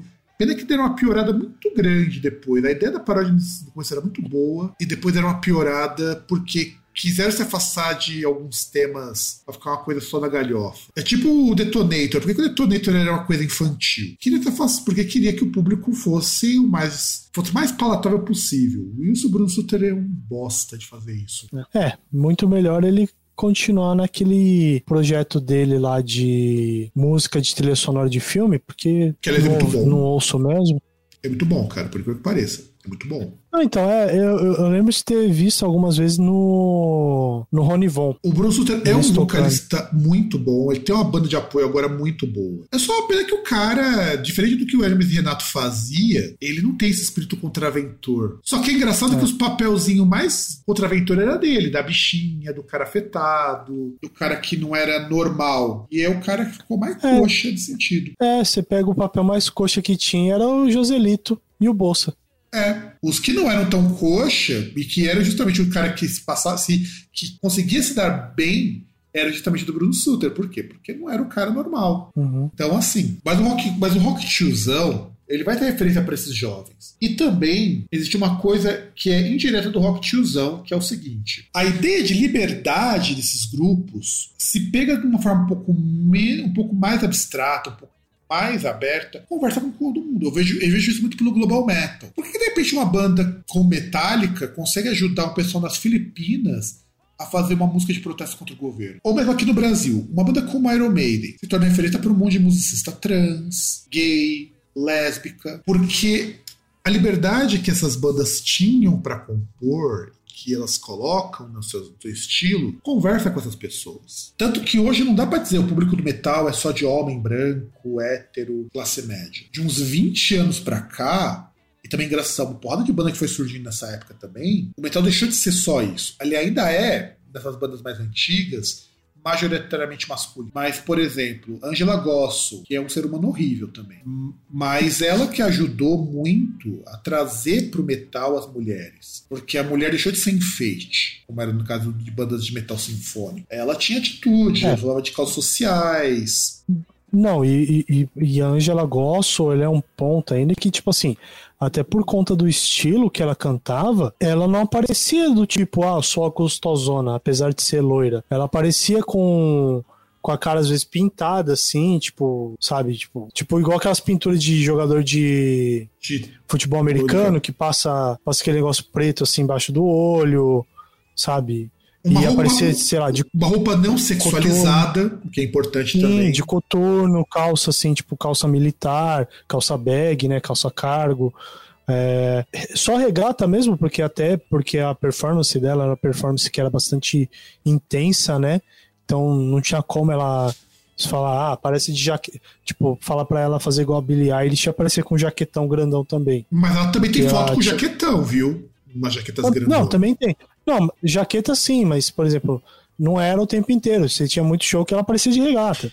Mas também porque, tipo, era uma pessoa que não parava quieta no. performance dela era muito questão da expressão também do, da música, né? É, não, e não era o. E ela, e ela não se vestia que nem uma princesa igual as vocalistas tipo Tarya Turunen, com vestidão longo, decotão Sim. apertando os peitos e tudo mais. Nada contra, porque se for uma escolha, ok. Mas não tinha esse jeito ultra feminino o jeito dela era um jeito agressivaço. Não Sim. que ela fosse a primeira, tá? A mina do Astarte fazia isso. É, você tem muitas vocalistas antes da Angela, mas a Angela foi a primeira vez que pegou uma banda que nem era lá muito consolidada. O Ark Enemy era só mais uma banda de metal lá da Suécia. E de repente ela traz um, uma coisa que permitiu que um monte de moça visse: olha que legal, eu, eu também posso gostar de outra coisa que não seja power metal afrescalhado. Não, e, e, o pior é o seguinte, porque assim, é, ela ia num ponto além que, assim, no máximo que você poderia ver alguém como a Angela uh, numa banda que não fosse uma banda de pop ou alguma coisa assim, seria tipo numa banda de rock alternativo. E ela Sim. fazia um som muito mais extremo. Sim, muito mais extremo. Ela fazia um som extremo. Sim. É, é. Do que era possível ser extremo por Ark Enemy, a mesma coisa quando você pensa o punk teve sempre muita mina assim, igual a Angela Gold. Sim. Só que as minas do punk, é, isso que eu acho que é engraçado. Era muito mais com cara de mina que você encontra no dia a dia do que a Angela, que era uma mulher bonita, mulher muito bonita. Mas, cantando grosso daquele jeito, foi o que permitiu que surgisse o Nervosa, que surgisse o Manja Cadáver, que surgisse um monte de bandas de metal com mulheres, e não só mulheres na posição de vocalista. Porque, por exemplo, o Caio Dot, que é uma banda mais antiga que o Arcade, tinha uma violonista, o Caio Dot. Inclusive, a, a moça tem um Instagram só para ter os baixistas que ela recebe, ou depoimentos Sim, baixistas. E já, já, já comentamos aqui no episódio também. Mina do Caio Dot. Então, você sempre teve mulheres em posição, mas a Angela meio que deu uma, uma um impulso. E, e isso trouxe mais gente para as bandas antigas. Pô, a Angela fez cover de Manowar, fez cover de Kill It Power, pô, que é gênero mais tiozão que Power Metal. Então, isso mostra que dá para você trazer um público diverso. Sobretudo nas novas bandas. Você tem banda que é influenciada por Iron, por que não são formadas só por homens brancos de classe média. E também questão das melodias. Pop pode falar o que for. Metal compõe muitas melodias boas. Eu não acho que elas são complexas, no sentido de variedade. Mas são boas melodias, são bons exemplos de como você faz arranjo também. Várias vezes, quando eu tô pensando em compor música, eu ouço algumas músicas de rock tiozão, porque elas me dão boas ideias de, de andamentos. Você que toca guitarra, por exemplo, são ótimas pra você treinar coordenação. Então, você treinar até a parte de construção de música. Isso é muito bom. Eu acho isso muito positivo. E por último, sempre que a indústria cultural, sempre que o pessoal pop precisa de ideias, rock tiozão aparece. Eu acho que isso já, já mata boa parte do que a gente já falou no programa hoje. Quer dizer, ah, eu tô sem ideia, o César deu um ótimo exemplo da Britney Spears. Vou tocar uma música de rock. Ah, eu tô sem ideia. É batata, gente. Grupos que estão em baixa, exceto se forem grupos de RB, porque o RB não precisa disso, vai uma hora revisitar o rock. Aliás, vou, até num outro ponto. Vou, vou pegar, vou fazer um comercial de alguma coisa. Ah, vou fazer um comercial de moto, não tenho ideia. Vou colocar Born Wild de trilha sonora. Ou Bon Jovi. Bon Jovi. Sim. Bon Jovi, Bon Jovi aparece bastante. Às vezes alguma música daqueles hard farofa dos anos 80. Sim. De Purple já apareceu também muito em trilha. Sim. Jogo, jogo, precisa de uma música para dar emoção. Vou pegar uma banda de rock tiozão. Então, inevitavelmente esse rock tiozão, ele é reciclado o tempo todo. Quando o pop tá muito parado, os rebrandings são feitos com rock. E eventualmente essas bandas voltam a ter alguma importância. Ah, Scorpions. Quantas Scorpions já aparecem em propaganda? Rock You Like a Hurricane aparece em muita propaganda. É, Bluster Coach também aparece em propaganda às, vezes. Então quer dizer, a gente tem. Os Rock Tiozão vai aparecer. Black Sabbath. Lá fora é mais comum. Aqui no Brasil a gente vê menos, porque a questão de música aqui pega um pouco mais pesada. É difícil licenciar música no Brasil. Lá fora não. Lá fora o trâmite é mais fácil de você pagar. É, tanto que até campanha política nos Estados Unidos, por exemplo, os caras pegam um monte de música e colocam, né? E rola processo por conta disso. Sim. Rage Against the Machine mesmo já teve música usada em campanha política de reacionário. Então, assim, Aqui no Brasil acontece, tipo, usar a canção do Kid de Abelha e a Paula Toller processar. Então eu acho foda. Então Rock Tiozão sempre vai ter apelo com as pessoas e sempre vai ser revisitado quando você precisar de ideias, porque a indústria cultural ela não cria ideias, ela aproveita coisas que já são tendências. Quando você não tem nenhuma tendência, empurra o rock que é nós, dá certo. Rammstein ganhou muita fama nesse processo. Porque a virada para os anos 2000 era uma falta de criatividade tremenda. E o que bombava era new metal. Como o Rammstein tinha um negocinho eletrônico, tava no bolo do new metal e fez um baita de um nome fora do, da Alemanha. E é isso, gente. Então a gente falou bastante de rock tiozão. Só um, apêndice aqui. A Pete deu uma, um ataque de pelanca de rock tiozão, no caso rock tiazona numa época aí, umas postagens. Eu recomendo que vocês procurem, é, é divertidíssimo porque é muito engraçado. E, bom, César, como o nosso ouvintão faz para falar com a gente? Bom, não vai ser no site do Chicotada, vai ser no groundcast.com.br. Você pode ver, não é moral, mas lá no Twitter tem o arroba Groundcast. Também tem o, o Groundcast Brasil no Instagram. Tem o e-mail que é o contato arroba groundcast.com.br e, é, e o Facebook também, né? Já, nossa, já tava esquecendo que a gente falou tanto de negócio de tiozão, eu tava esquecendo essa rede morta-viva aí chamada Facebook, que você também encontra o Groundcast lá. E pode ver as várias coisas, vários conteúdos, explorar um pouco mais desse músico verso. É, é isso aí, gente. Então nos vemos no próximo programa. Espero que vocês tenham gostado. E recomendação minha: livre-se do rock tiozão.